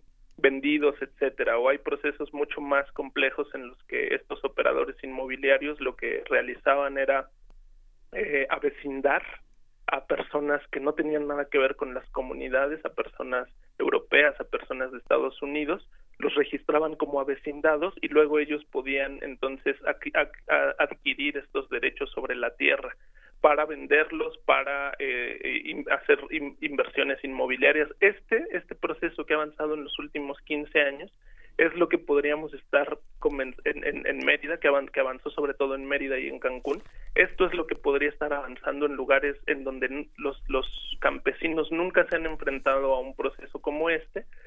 Y, y bueno, a lo mejor lo que podría ser diferente es que no existiera esta asociación clara entre los operadores inmobiliarios y, y, e instancias como la Procuraduría Agraria, en donde la corrupción había sido muy amplia. A lo mejor eso sí podría cambiar, pero la dinámica del mercado pues eh, sería exactamente la misma. Y, y, la presión para vender para vender una tierra para cambiar los derechos ejidales a un dominio pleno o las tierras que ya han pasado a dominio pleno la presión para venderlas pues sería muy amplia y es difícil que las comunidades campesinas las comunidades indígenas de Yucatán pudieran resistir esas presiones del mercado. Adrián Flores, además de los tramos, bueno, el trazado del tren Maya es muy amplio, es muy extenso, lo sabemos, eh, atraviesa varios estados, pero además, tú nos mencionabas al inicio este tramo específico de Escárcega y Bacalar en Expujil. Hay otros puntos de conflicto con otras eh, con otras exigencias tal vez con otras necesidades o es extendido en la región estas dinámicas que ya nos estás contando que, que las hemos visto que las conocemos eh, y, y, que y que son tan desafortunadas y que dejan en las condiciones que dejan a las comunidades. Hay hay otros tramos que también se estén organizando otras comunidades eh, cercanas a, a tramos distintos Claro, el, el, el, tramo que atraviesa eh, la selva eh, maya, que es este tramo de Escárcega a Bacalar, es el tramo más sensible desde el punto de vista ambiental y desde el punto de vista social. Y es claro que, eh, digamos, no es casualidad más bien que sea en esta zona de donde, de esta zona de donde hayan surgido los, los amparos que han ganado a nivel eh, federal, en, en, a nivel estatal también, eh, la, la suspensión de, eh, de las obras. Sin embargo, eh, en realidad otros tramos, incluso los tramos que ya están, eh, los tramos donde ya existe derecho de vía, donde ya existe incluso un ferrocarril que atraviesa, que, que sería el tramo, el tramo de Palenque hasta Mérida o hasta Izamal, incluso hasta Valladolid. En todo este trazo, el derecho de vía ha sido invadido o ha sido utilizado eh, mejor dicho, ha sido utilizado por eh, las poblaciones locales como un uso de suelo, como una reserva territorial para la expansión urbana, es decir, muchas, muchos tramos del derecho de vía eh, han sido utilizados para eh, instalar eh, eh, viviendas. Y no se trata de viviendas que, que, que surgieron, digamos, eh, en 1990 o en 2000, lo que hay registrado, y así lo han hecho eh, organizaciones, en, por ejemplo, en Candelaria, han registrado casas que realmente eh, muestran que, que no es que es que es que lo que ha ocurrido es exactamente lo contrario, que no es que el, el derecho de vía haya sido invadido por viviendas. Hay fotografías eh, en esta zona de Candelaria de construcciones del siglo, eh, de, inicios del siglo XX que se encuentran sobre el derecho de vía. Es decir, que es muy probable que más bien, eh, o que muestran que es el derecho de vía el que está invadiendo las zonas urbanas.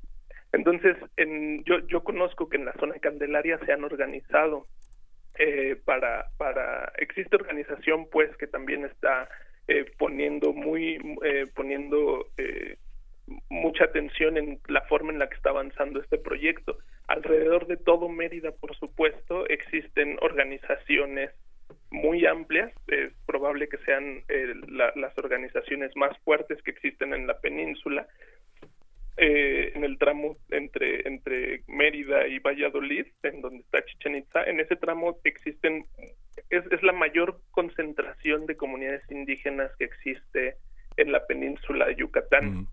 Al contrario de la zona de, de, del sur, en donde se encuentra Expujil, que es una zona con una densidad poblacional mucho menor, en el norte de Mérida la, la densidad poblacional es muy amplia y también la organización es mucho más eh, eh, fuerte, es muy activa. Finalmente, en el tramo que va de Cancún a, a, a Bacalar, a Chetumal, eh, la población también eh, indígena también es este es, es menos densa sin embargo también existe una una gran eh, una gran cantidad de organizaciones en Carrillo Puerto, en, en, en, la zona de Chetumal, en los alrededores de, de, Benito Juárez, eh, de, organizaciones que también están enfocando este problema. Entonces, si bien Expugil ahora aparece como el principal foco de atención, puesto que se trata de la zona ambientalmente más sensible y de una zona socialmente más sensible, puesto que ahí lo que de, sobre todo eh, existe falta de agua, en realidad la zona más densamente poblada, que es la zona de Mérida, tiene múltiples organizaciones eh,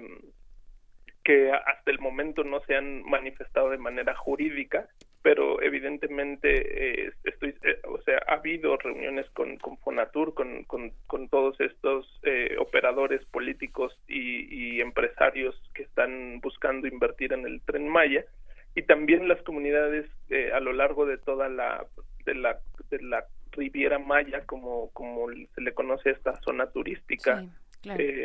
en, en Quintana Roo, Bien, pues. Son organizaciones que también tienen mucha experiencia en lo que significa la expansión turístico-inmobiliaria. Claro. Entonces saben qué es lo que se les, se, saben qué es lo que están enfrentando y, y por supuesto que existen muchos, múltiples focos eh, que, que, podrían eh, estar eh, impulsando estos estas acciones que ya se realizaron en, en, en Expugil. Claro, pues, bien, pues. Muchas gracias, Adrián. Uh -huh. Sí, muchas gracias. Se nos acaba el tiempo, nos dieron las nueve de la mañana, pero bueno, no vamos a quitar el renglón de esto. Sí vale la pena hacer esa distinción que originalmente señalas en tu uh -huh. comentario y pues para eso estamos, para hacer distinciones, para, para desglosar, para hacer esas sutilezas que a veces en la opinión pública, en la, en la gresca política, pues no importan, ¿no? Vamos a, vamos a seguirlo trabajando. Te agradecemos muchísimo muchísimo tu dedicación y tu esfuerzo para estar con nosotros esta mañana, Adrián. Muchísimas gracias a ustedes. Buen día. Muy Hasta buen pronto. día. Hasta pronto. Geocomunes.org es el lugar donde pueden eh, ustedes observar estas herramientas, hacer uso de ellas, de lo que ha significado el geovisualizador de la península, de toda la actividad eh, agropecuaria y, en fin, todo lo que se, se, desarrolla económicamente en este lugar, en la península de Yucatán. Vamos a hacer el corte de la hora. Nos despedimos de la radio Nicolaita. Vamos al corte y volvemos. Primer movimiento.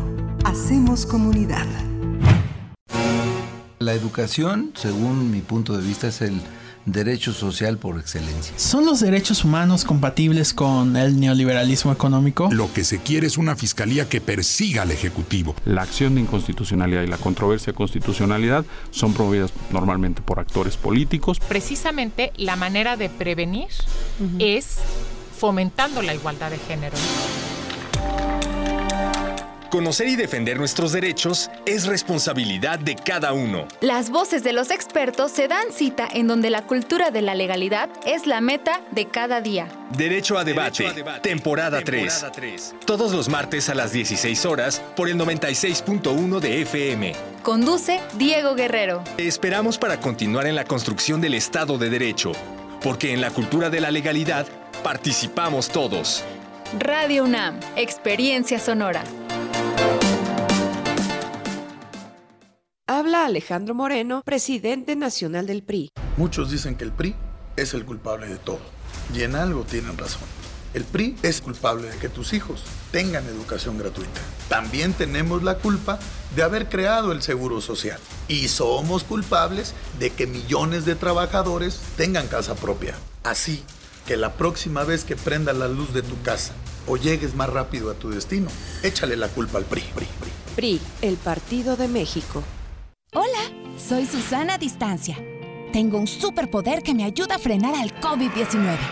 Cuando extiendo mis brazos, puedo crear un espacio de metro y medio que me mantiene lejos del malvado coronavirus. Esa es la sana distancia. ¿Sabes qué es lo mejor? Que tú también lo tienes. Pero ojo, aunque tenemos que estar separados, unidos y solidarios saldremos adelante. Porque si te cuidas tú, nos cuidamos todos. Gobierno de México. ¿Has intentado dejar de beber y no puedes? Puede ser que seas un alcohólico. ¿Alcohólico se escucha fuerte? Las consecuencias pueden ser peores. No dudes, infórmate. Mayor información al 5705-5802. Lada sin costo 01800-561-3368.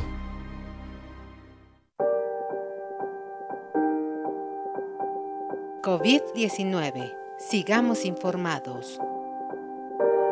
Doctor Alejandro Macías, infectólogo. Nadie debe tomar a la ligera la enfermedad por el nuevo coronavirus. Puede ser una enfermedad grave. Se esparce por secreciones respiratorias, pero también por contacto directo. Si tocas una superficie, allí puede estar el virus. No hay que llevarse las manos a las partes húmedas de la cara, ojos, nariz o boca. Los síntomas se parecen bastante a los de la influenza, básicamente fiebre, tos, van a ser muy difíciles de distinguir, pero cuando está una pandemia intensa, podremos saber que muy probablemente eso se trata más bien de coronavirus. Hay mucho que hacer por la prevención, higienizar nuestras manos frecuentemente.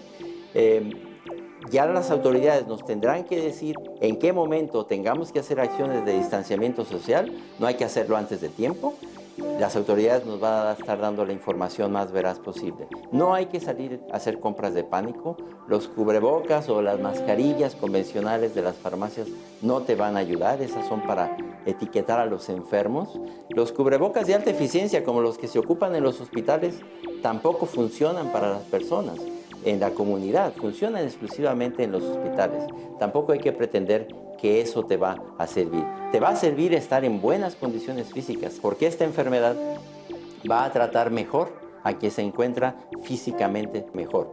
Pero hay buenas noticias también en que la mayoría de las personas no van a tener una enfermedad grave, es lo que se conoce como el 80-15-5. 80% o no van a enfermar gravemente o van a tener un cuadro completamente asintomático que muy probablemente no los va a llevar ni a ver a los doctores. El 15%, sin embargo, van a tener un cuadro más intenso, parecido a la influenza. Ese 15% tampoco se van a enfermar de gravedad. Lo que es más preocupante es el otro 5%, que es una proporción baja, que van a necesitar un tratamiento intensivo en los hospitales. Para que eso no ocurra, hay que actuar en la prevención e insisto, al final, informarnos adecuadamente, no esparcir información falsa y esperar a que las autoridades nos estén dando información de cómo está la actividad para conocer de eventuales acciones de distanciamiento social que nos tengan que indicar. Doctor Alejandro Macías, infectólogo. Información proporcionada por el Programa Universitario de Investigación en Salud, PUIS UNAM. COVID-19. Ante la pandemia, sigamos informados. Radio UNAM. Experiencia sonora.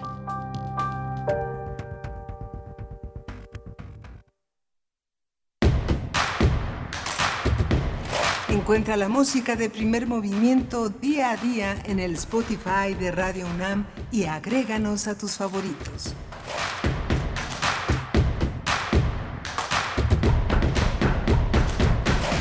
9 de la mañana con 7 minutos cuando iniciamos nuestra tercera hora de transmisión aquí en primer movimiento en la cabina de Radio UNAM de FM y también estamos transmitiendo no solo en el 96.1 sino en el 860 de AM, el alma mater del cuadrante.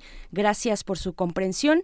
Les recordamos que pues durante este esta situación eh, epidémica pues estamos eh, disminuyendo los esfuerzos de las personas que hacemos radio cotidianamente y, pues eh, manteniendo al mínimo las, las necesidades que, que, que pues tenemos aquí en la radiodifusora con poco personal, el mínimo indispensable.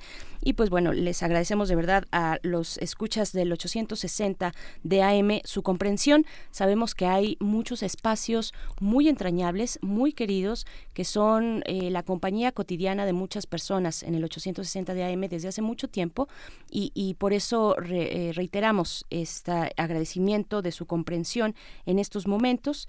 Eh, y pues bueno, también hemos estado llevando hasta ustedes a través de nuestros espacios en vivo, eh, en este espacio, primer movimiento, en Prisma RU, en Resistencia Modulada, pues información importante, importante para hacer frente como comunidad universitaria a esta emergencia sanitaria. Y bueno, le doy la bienvenida también a Miguel Ángel Quemain. Aquí seguimos, Miguel Ángel, ¿cómo estás? Hola, Berenice Camacho. Buenos, buenos días a todos, buenos días a quienes nos sintonizan desde las 7 de la mañana y quienes acaban de sintonizarnos hace unos minutos.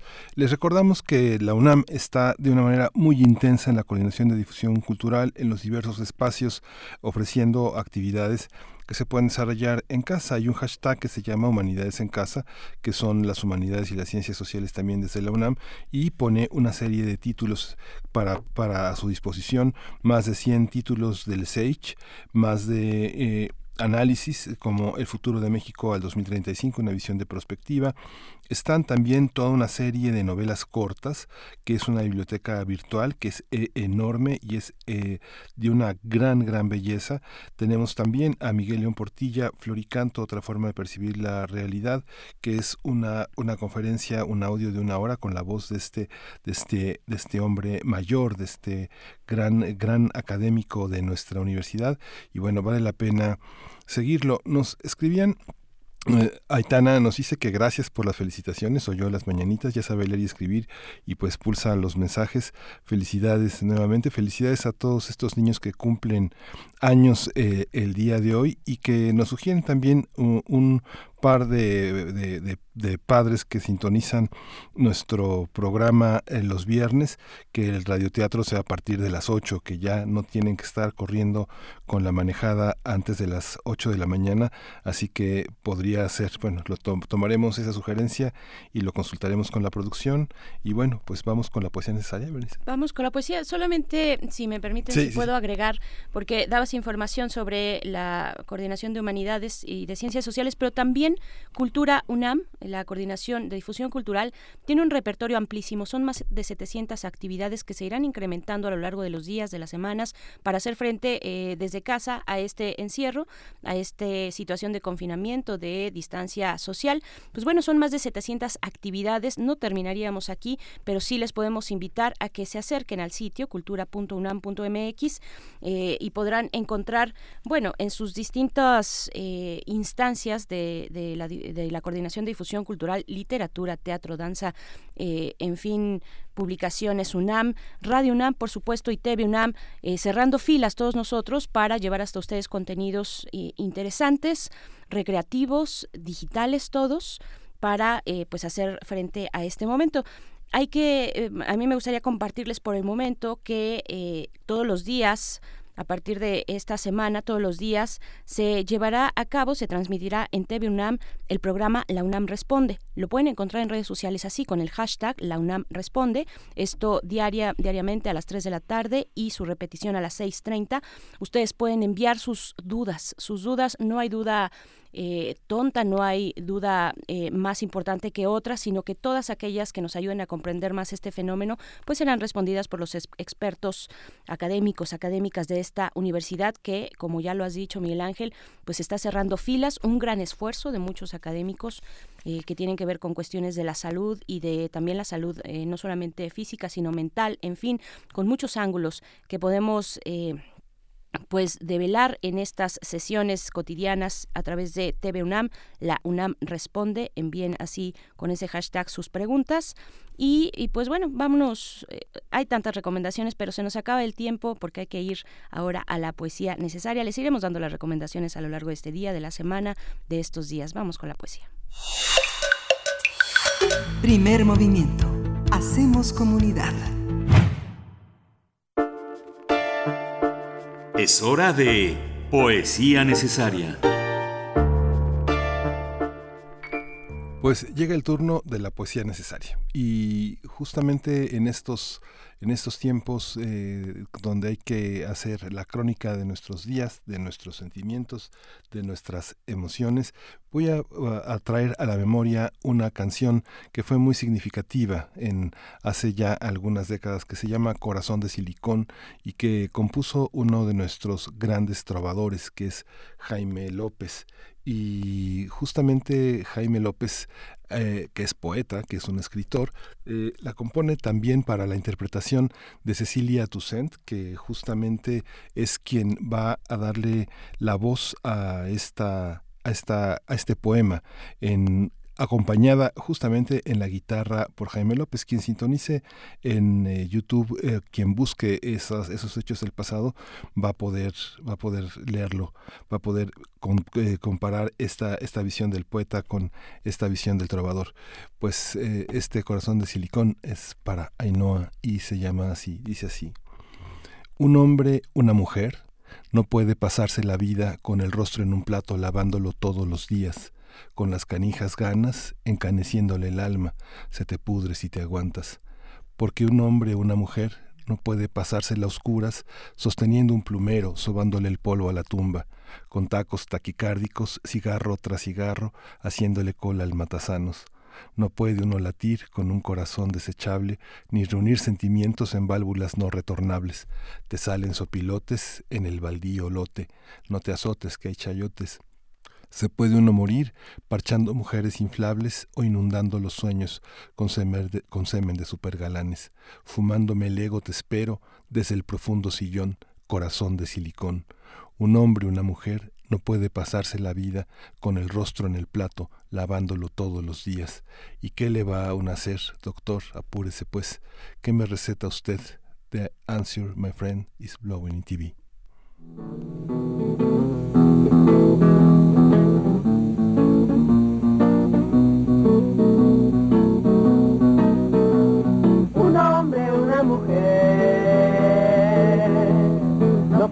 Pasarse la vida con el rostro en un taco lavándolo todos los días.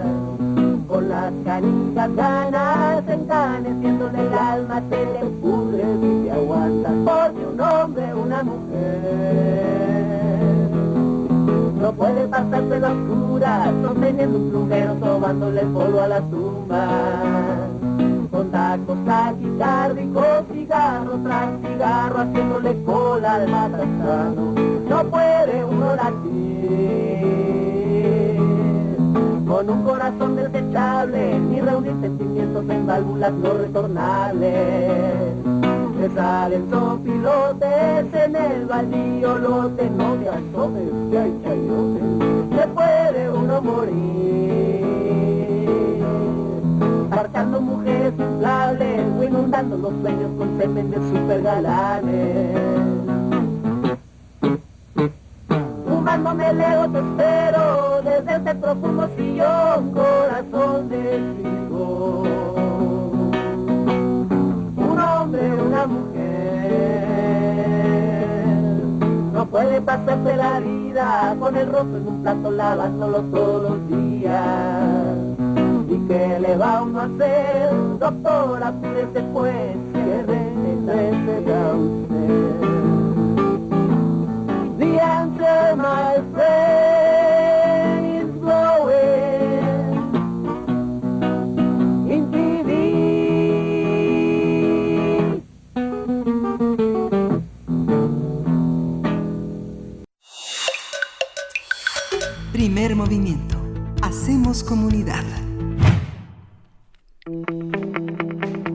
Mesa del día.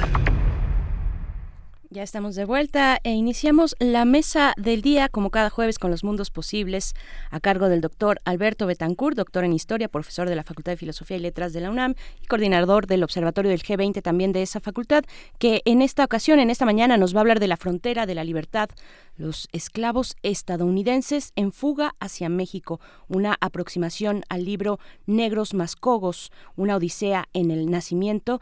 Alberto Betancourt, te damos los buenos días y un abrazo de sana distancia. ¿Cómo estás? ¿Cómo te pasas la mañana y los días de este confinamiento social? Hola Berenice, buenos días Miguel Ángel, amigos del auditorio. Pues va de vuelta el abrazo. Pues aquí estamos todos como aquellos personajes que describe Boccaccio claro, en condiciones mucho mejores, porque ahí sí la peste era letal y masiva, pero estamos todos guardados en nuestras casas contándonos historias. Yo creo que puede ser una buena oportunidad para el renacimiento de la narrativa.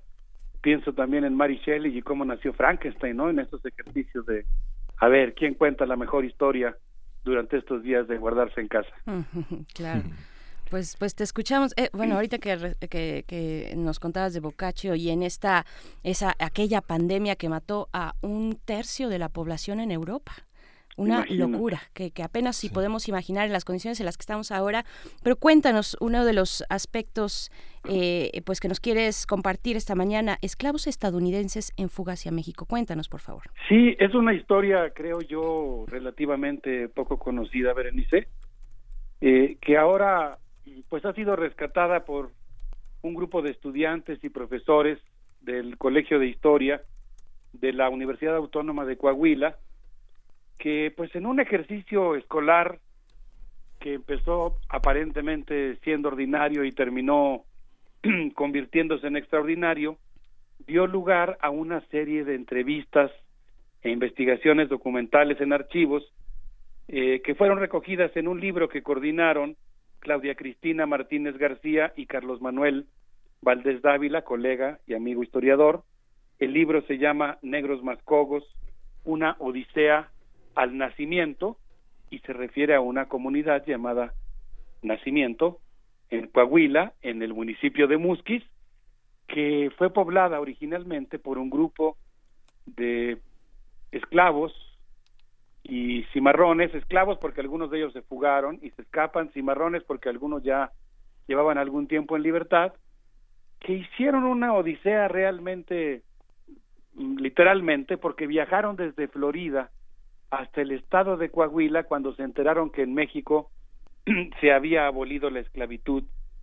Resulta que pues México abolió la esclavitud eh, por primera vez en el año de 1810 fue abolida por un personaje que escapa a cualquier intento de convertirlo en figura de bronce, el cura Miguel Hidalgo, quien en el grito de Guadalajara, asombrado ante las huestes que lo seguían, la magnitud de ese ejército insurgente que se incorporó a sus filas, podemos hacer un paréntesis diciendo que quien no se ha reído con el texto de los pasos de López de Jorge Ibargüengoitia, cuando los insurgentes despiertan por la mañana y se dan cuenta de que se han sumado a su causa una gran cantidad de personas de manera completamente inesperada.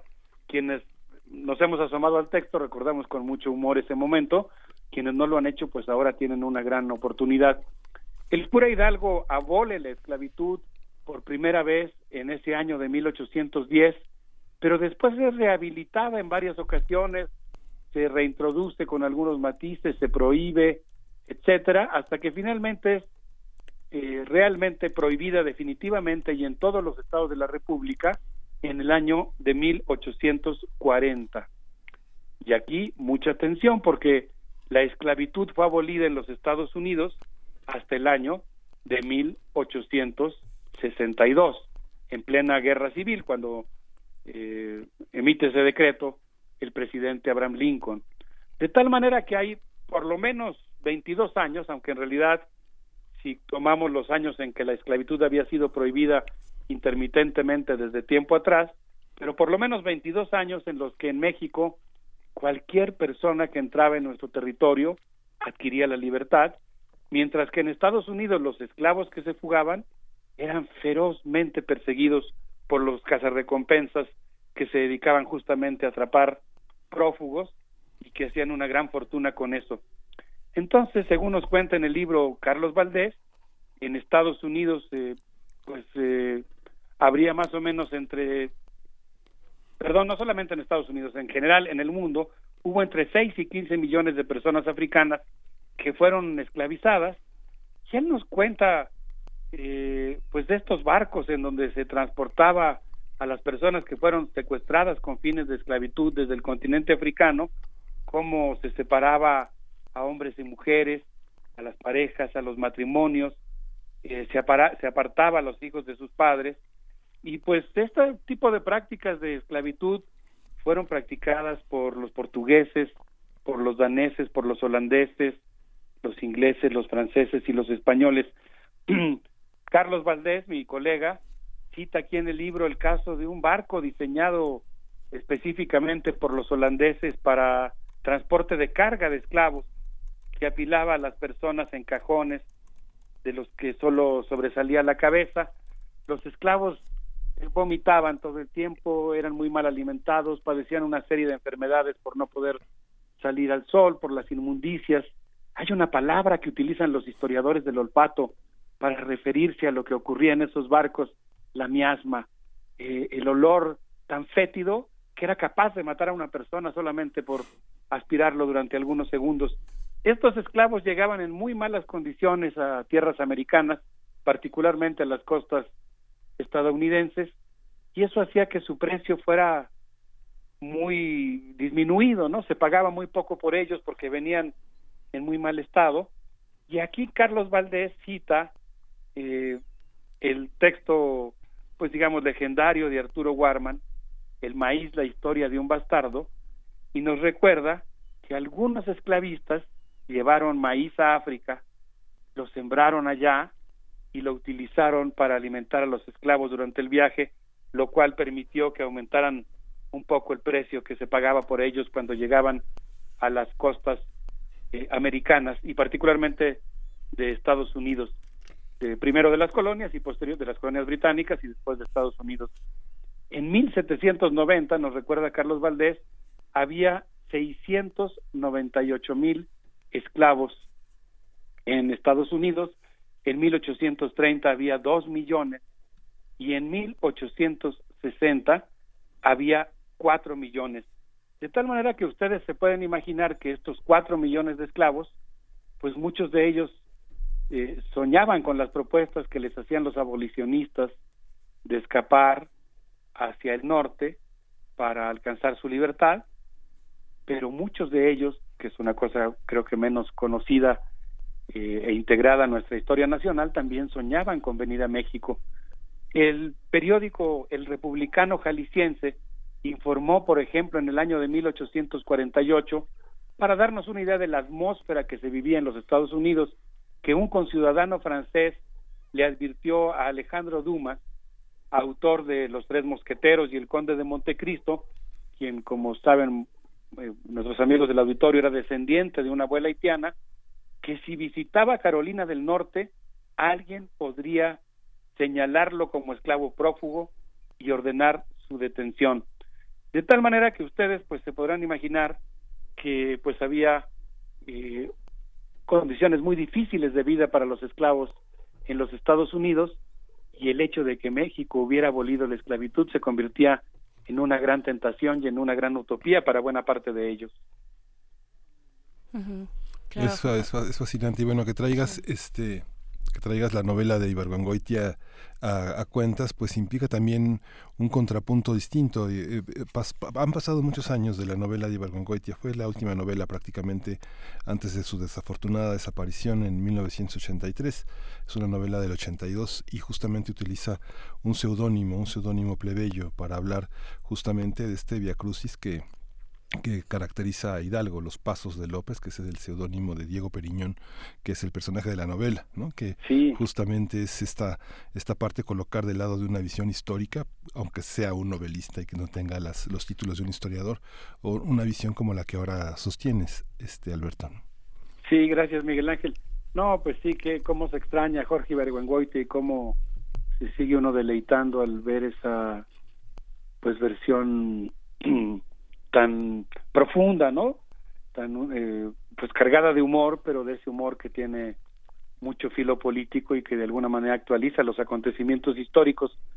Pues eh, conforme lo que estamos platicando, quería yo comentarles que hubo tres grupos, particularmente los seminoles, mm. los kikapús y los llamados seminoles negros o black seminoles, que vivían en Florida. La historia de Florida es fascinante, ustedes recordarán, fue colonizada por España, después fue cedida a Inglaterra, posteriormente la recupera España, más tarde se la cede Estados Unidos, y en ese ir y venir, pues muchos de los pobladores, entre ellos algunos indios seminoles, cuando España cede a Inglaterra la península de Florida, los lleva a vivir a Cuba.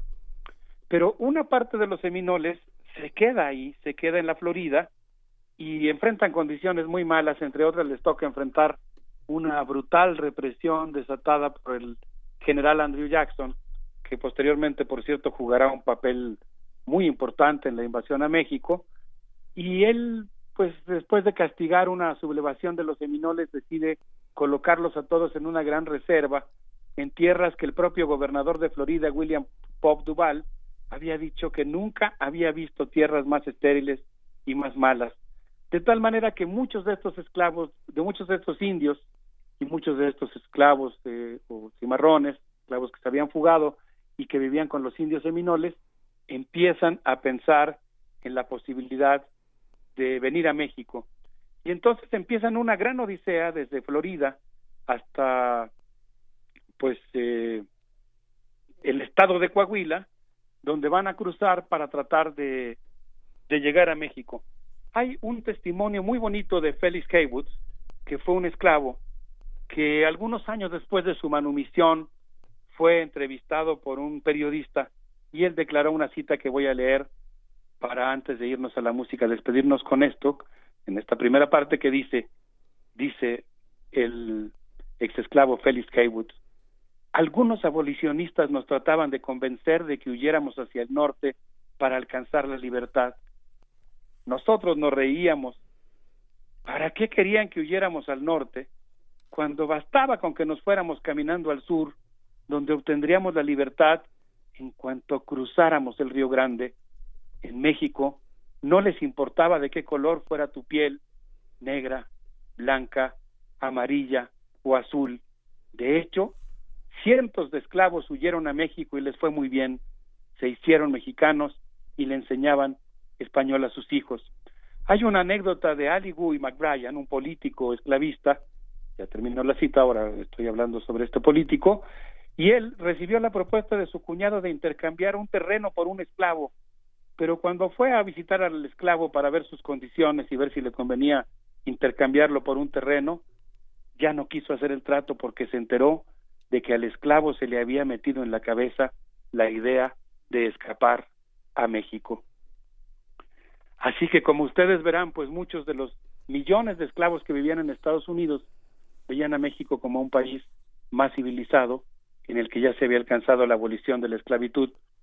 No sé qué opinen Berenice, Miguel Ángel, amigos del auditorio, pero yo les propondría que Radio UNAM, en este momento que estamos viviendo, le dicta, le rinda un homenaje a Nina Simón, y que escuchemos Backlash Blues. A ver qué les parece. Por supuesto que sí, vamos a escuchar. Estamos en los mundos posibles este jueves con el doctor Alberto Betancourt. Hey, hey, when I try to find a job, to get a little cash, all you're gonna hand me is your two cent backlash. But the world's big, big and bright and other folks like me who are black, beige, and brown. I'm back backlash and Kissinger. I'm gonna leave you, and you already got them. Mm, the blues.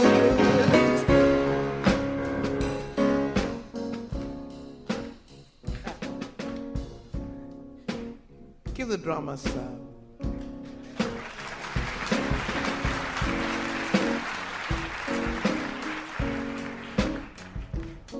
Like Odetta said last night, if you don't get loose now, you better forget it.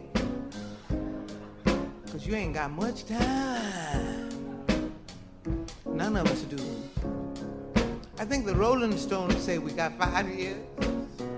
When my daughter tries to find a little job to earn a little cash,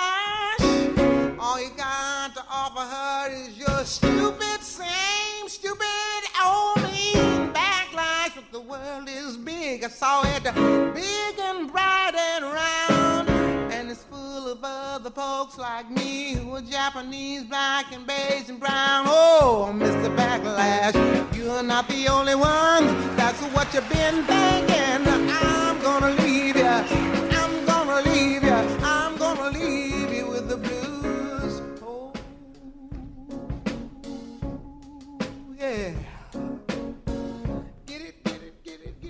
Pues regresamos contigo, Alberto Betancourt, después de escuchar esta pues portentosa voz de Nina Simón que nos compartes esta mañana. Estamos conversando sobre los esclavos estadounidenses en fuga hacia México y también una aproximación al libro Negros Mascogos, una odisea a el pueblo del nacimiento en Coahuila. Es una historia eh, compartida pero que no se ha reflejado necesariamente eh, a cabalidad en los libros de historia de, la- de- de- de nuestro país. ¿no? Sí, creo que es un aspecto de nuestra historia o de, la historia, eh, digamos, pluricultural de México que vale mucho la pena incorporar. Em, la verdad es que estamos muy acostumbrados a pensar en latinoamericanos, centroamericanos y mexicanos que intentan cruzar la frontera desde el sur hacia el norte. Y a mí me gusta mucho, no es el único caso, el de los eh, afrodescendientes de la comunidad de nacimiento, Coahuila, eh, según un estudio histórico realizado por una colega del Colegio de México, deben haber sido por lo menos 20 mil eh, esclavos estadounidenses que se fugaron a México y pues entonces pensaban en llegar, cruzar la frontera que era de alguna manera la frontera de la libertad y al llegar al territorio mexicano pues ya se encontraban con otras condiciones. Quisiera mencionar un ejemplo. En 1939 visitó nuestro país Benjamín Lundy, director del periódico Genius of Universal Emancipation, un periódico que se dedicaba a promover la abolición de los esclavos.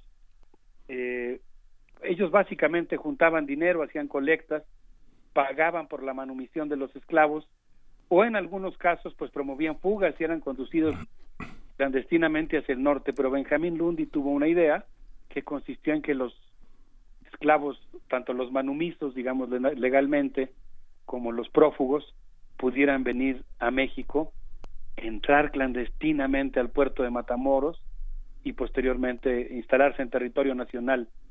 Él estaba en México cuando se entera de la promulgación de la ley que en 1840 prohibió de manera definitiva la esclavitud en todos los estados de la República y pues eso confirma sus, sus planes. En 1843 llegó a Saltillo, Coahuila, un grupo de personas de color negro, eh, algunas también indios seminoles, que solicitaron ser recibidos en función de la ley mexicana. Las autoridades mexicanas, esto es muy emocionante, los reconocieron como personas libres. En 1850 llegaron a la villa de Guerrero, Coahuila, otros 700 hombres, y ese mismo año en San Fernando llegaron, que hoy se llama Zaragoza, llegaron otros seminoles conducidos por Gato de Monte, eh, dirigidos por Papicuán y negros encabezados por Juan Caballo, tres personajes realmente legendarios que representan pues el espíritu indómito de los indios norteamericanos y de las personas eh, de color afroamericanas que pues hicieron hasta lo imposible por alcanzar su libertad. Pero no crean que la historia terminó ahí. Algo que a mí me ha sorprendido mucho cuando la primera vez que supe de esto fue porque me aproximé al archivo histórico de la ciudad de Saltillo, Coahuila, y algo que me sorprendió muchísimo es que cuando ya estaban en territorio mexicano estas personas, entraron a nuestro territorio un grupo de cazarrecompensas que traían en las alforjas de sus caballos la lista, los carteles que nosotros vemos en las películas de los esclavos prófugos. y reclamaron que las personas que habían ingresado en territorio mexicano eran de su propiedad y consecuentemente que tenían que ser devueltos. Eh, aquí creo que hubo un acto de dignidad mexicana muy interesante. Los alcaldes de Saltillo, Nadadores y Candela decidieron hacer valer la libertad de estas personas, hacer valer lo que es el artículo primero de la Constitución mexicana ya en nuestros días, eh, pero que en ese momento era ya una ley, que es el hecho de que cualquier persona por entrar al territorio mexicano es considerado libre. Entonces, pues a mí me parece que es una historia que es muy importante rescatar, que vale mucho la pena pues enfatizar esta idea de que México en muchos sentidos, pues en términos axiológicos, en términos de los valores, en muchos momentos o en muchos aspectos, eh, pues ha estado, digamos, con una visión mucho más humanista que los Estados Unidos. Y yo creo que en ese sentido, en este momento que México recibe tantas presiones para integrarse, para asumir una actitud de, digamos, mm, que reniegue de su propia tradición, pues creo que es un fragmento de nuestra historia que vale mucho la pena rescatar. No sé qué opinan, Berenice. Sí, es, es fascinante. Bueno, tú señalas la fecha de 1850, pero en 1851 se publicó por series, por, por entregas en los periódicos norteamericanos, la novela de, este, de Harriet Beecher Stowe, La cabaña del tío Tom. Y en 1900, 1852 se publicó y eh, una cosa que comentaba Fernando del Paso, que estuvo siguiendo toda esta documentación para hacer Noticias del Imperio, señalaba que, bueno, fue, la, fue una edición, o sea, se llegaron a vender 300 mil ejemplares. Eh, del paso este que pues es un autor mexicano pues señalaba con cierta este visión cómo se podían haber vendido tantos ejemplares en aquel momento y llegaron a través de las traducciones sobre todo francesas y españolas la novela a México y ya en 1857 estaba incorporada en el teatro. Tanto en los teatros de Nueva York y de Londres, la cabaña del tío Tom se incorporó y se vinculó a espectáculos teatrales que eran populares en, la segunda mitad del siglo XIX en México, que fue algo muy interesante, porque algo que comentaba también del paso asombrado es que decía Juárez la vio, ¿no? Y en torno a esto y la factura de la Constitución de 1810, de 1857, pues hubo una influencia, un diálogo muy interesante. Incluso decían la palabra negrito, los negritos cubanos, los negritos norteamericanos se acuñaron y se y se integraron a lo que se puede considerar, según algunos historiadores, como el inicio de una concepción de la negritud con carta ya de naturalización en México, ¿no? Que es algo fascinante. ¿no? Del, paso no lo menciona tan, tan detalladamente en Noticias del Imperio, pero está ahí vinculado como hay unos personajes que no solo tienen la piel morena, sino tienen la piel negra, ¿no? y que no son, son vistos con broma, como parte de un entretenimiento. Con todo y que del paso sí señala que ahí se, se fundamentan varios de los prejuicios y de la estigmatización que se hace de los negros en México como una cosa importada. ¿no? Claro, y es, y es incluso para el caso de esta comunidad del nacimiento, Coahuila, especialmente específicamente de los negros eh, moscogos, es hasta el año de, mi, de 2017, recientemente, que por un decreto del Estado, eh, pues son considerados como pueblo, pueblo indígena del Estado, del Estado de Coahuila. Entonces, bueno, ahí tenemos visos luminosos y no hay que bajar la, la guardia en este humanismo que mencionabas, un humanismo histórico de puertas abiertas, doctor Alberto Betancourt. Sí, Berenice, completamente de acuerdo. Eh, Mm, yo creo que esta parte de la historia mexicana que tiene que ver con las luchas que el pueblo mexicano ha librado por instaurar y plasmar jurídicamente algunos valores, como ese de la libertad, la abolición de la esclavitud, pues es muy importante tenerlos presentes, ¿no? Y esta historia de los eh, de esta odisea que realizan los indios seminoles, los cimarrones, eh, los quicapúes que vienen a nuestro territorio, y que hoy siguen pues estando aquí en territorio mexicano, formando parte de nuestra riqueza de pluricultural y que además ellos en particular pues pertenecen a una comunidad eh, binacional, digamos, ¿no? Eh, buena parte de los seminoles se queda en Estados Unidos, otra parte se va a las Bahamas, otra se va a Cuba, de tal manera que hay indios seminoles pues en todo el Caribe, en buena parte del norte mexicano, y lo mismo ocurre con, con los cimarrones.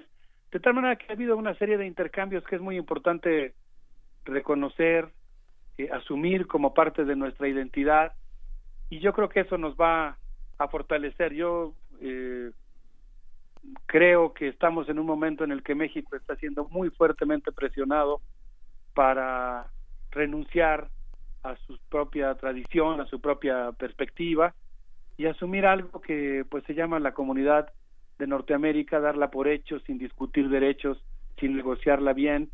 Y por eso creo que vale mucho la pena apelar a esta parte de nuestra historia que habla de las aportaciones que México le puede hacer al mundo eh, cuando hace valer su propia tradición humanista y libertaria. Así es. Pues, pues estamos ya a punto de despedirnos, doctor Alberto Betancourt, y hay todavía recomendaciones musicales para esta mañana. Sí, yo quisiera sugerirles que escuchemos a la Dama de Blanco, esta gran cantante cubana con esto que se llama Son las cinco de la mañana y nos recuerda este intercambio constante, constante de, eh, entre los pueblos de Estados Unidos, Cuba y México. Un abrazo para todos. Gracias, Alberto. Otro para ti, doctor Alberto Betancourt. Vamos a escuchar y volvemos. Estamos en primer movimiento. Son las 5 de la mañana, oh, mañana y vuelo, vuelo, vuelo, vuelo. Aterrizo sí o no. Son las 5 de la mañana, me pregunto quién ganó. Son las 5 de la mañana y vuelo, vuelo, vuelo, vuelo. Cha, estoy tocando al cielo una cerveza por minuto, 10 tequilas por hora. Así anestesiada pasa rápido las horas. El frío de la madrugada me incomoda, me incomoda la injusta realidad que me hago coja. Me aprietaron la, me sacaron la, la casa tenía los caballos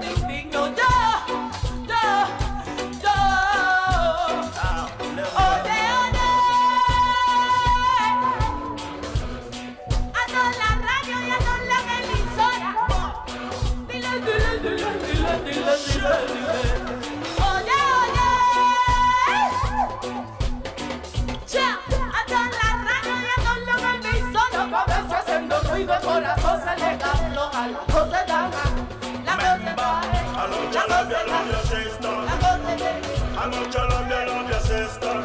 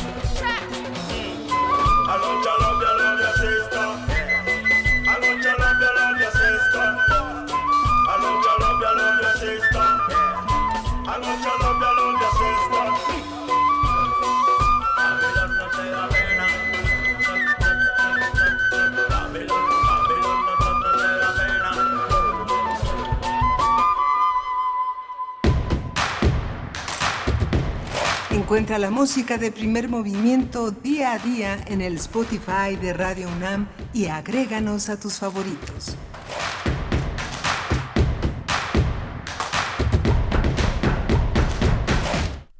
Ya estamos de vuelta, son las 9 de la mañana con 46 minutos de este jueves, ya jueves 25, Jueves 26. Jueves, jueves 26. Jueves 26. Por aquí no alcanzaba a ver ese último dígito desde donde me encuentro porque estamos a sana distancia. Y también a sana distancia saludamos a Jacobo Dayan, quien es coordinador académico de la Cátedra Nelson Mandela de Derechos Humanos en las Artes de esta universidad y que es colaborador, colaborador en esta sección que hemos dedicado a los derechos humanos en esta ocasión para hablarnos de las implicaciones en esta crisis sanitaria eh, sobre los derechos humanos. Bienvenido, Jacobo Dayan, ¿cómo estás? Buenos días. ¿Qué tal? Buenos días. Pues aquí también recluido trabajando en casa. Así es, pues así, así te saludamos. Nosotros mantenemos una sana distancia y con muchos cuidados aquí hasta que se pueda permanecer, pero cuéntanos por favor este ángulo importante que no hay que pasar de largo, que ya también podemos tener como escenarios eh, eh, eh, de ejemplo algunos países en, en Europa de cómo han atajado esta crisis sanitaria. ¿Qué, hay lo que, qué, qué es lo que hay que estar observando, Jacobo Dayan? Sí, mira, yo creo que hay dos cosas. Una a nivel muy macro, muy global. Y la voz que ha estado poniendo el, dedo sobre el renglón es el secretario general de la ONU, que pues, evidentemente si de por sí es un personaje que no a- a los medios no suelen voltear a ver mucho, pues en esta crisis mucho menos. Pero ha llamado la atención en tres o cuatro temas. Uno, por ejemplo, es, estamos viviendo una grave crisis sanitaria en todo el planeta. Nos damos cuenta, una vez más, no es que no lo supiéramos, pero nos volvemos a dar cuenta que somos un planeta unido y que hemos decidido únicamente globalizarnos en lo económico y en las comunicaciones. Y este es un claro ejemplo de que sin pedir permisos, sin, sin marcos normativos, pues el mundo es uno. Y si tenemos globalidad para la economía, tendríamos que tener globalidad para la salud. Lo que el secretario general de la ONU ha llamado la atención es decir, el sistema de salud global depende del eslabón más débil, no de sus eslabones más fuertes. Entonces tendríamos que empezar a pensar si las soberanías de los estados no empiezan a estorbar, y no estoy con esto llamando a una conspiración global ni mucho menos, simplemente que las medidas de mitigación para crisis sanitarias de estas, de este tamaño, tendrían que ser tomadas a nivel global y no local. Ojo, la epidemia está por llegar a los países con menos capacidad de reacción y más pobres, con más gente sin capacidad de encerrarse en sus casas por semanas, y lo veremos en, en- en México. Es decir, las medidas que se han tomado en Italia, en España, en Corea, en Japón, ahora en Estados Unidos, difícilmente se podrán ser tomadas en el hemisferio sur del planeta. Entonces, primera reflexión, tendríamos que empezar a pensar en reacciones globales a temas de salud y no a reacciones locales, poniendo el énfasis en que tendríamos que tener condiciones mínimas de salud planetaria para que esto no se vuelva a dar. Y eso implica mucha plata y mucha plata en los países más pobres. Es la primera reflexión que hace.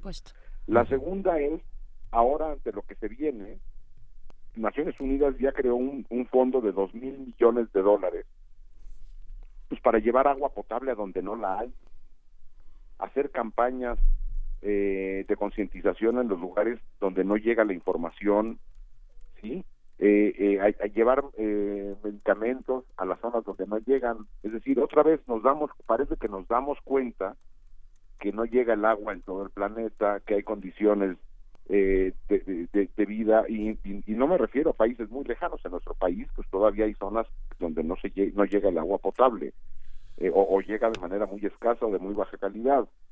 Tenemos que empezar a voltear a, a ver estos derechos sociales económicos eh, y eh, para entender que eh, la fragilidad del planeta y de la salud de todos y de todas depende de esos eslabones más débiles y la otra cosa que ha hecho el secretario general de las Naciones Unidas es hacer un llamado a cese al fuego global.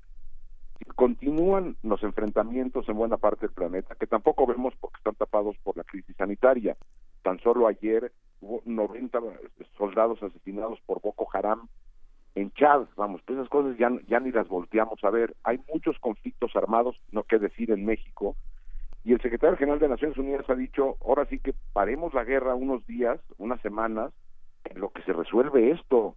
Continuar los conflictos armados sería una locura.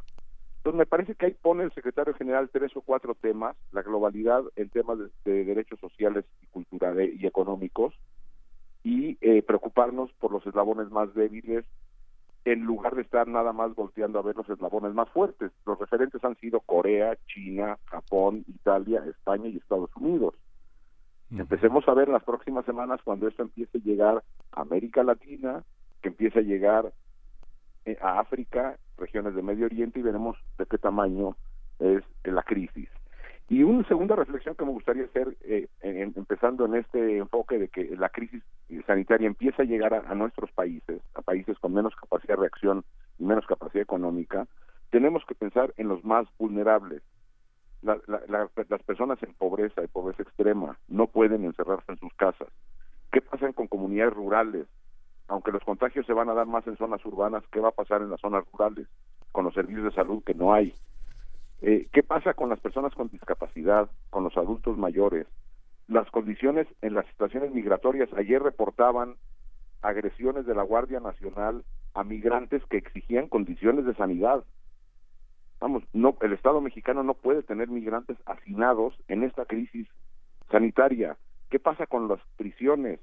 Las personas en prisión, y esto ya empieza a pasar en el mundo, empieza a haber programas de liberación de presos no peligrosos que estén en condiciones riesgosas. Cuando, si llega un, eh, la epidemia a una prisión por los niveles de hacinamiento va a aprender muy rápido y va a ser un grave problema. ¿Qué pasa otra vez con, con, las, eh, con los campos de refugiado en todo el mundo? Entonces, ahí hay unos temas que necesitamos empezar a voltear a ver, que evidentemente pues, todo el mundo está preocupado por su entorno más cercano, pero el Estado tiene que empezar a dar respuesta para todos estos eh, grupos en condición de vulnerabilidad. Y otra cosa que, llama, que, que preocupa algo, eh, o preocupa aún mucho, es que en estas semanas el mundo entero hemos estado dispuestos a ceder derechos y libertades a cambio de frenar la pandemia.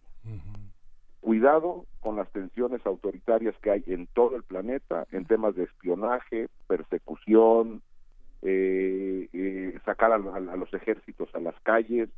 Estas condiciones eh, pueden ser muy peligrosas en buena parte del planeta donde de por sí ya había estas tensiones.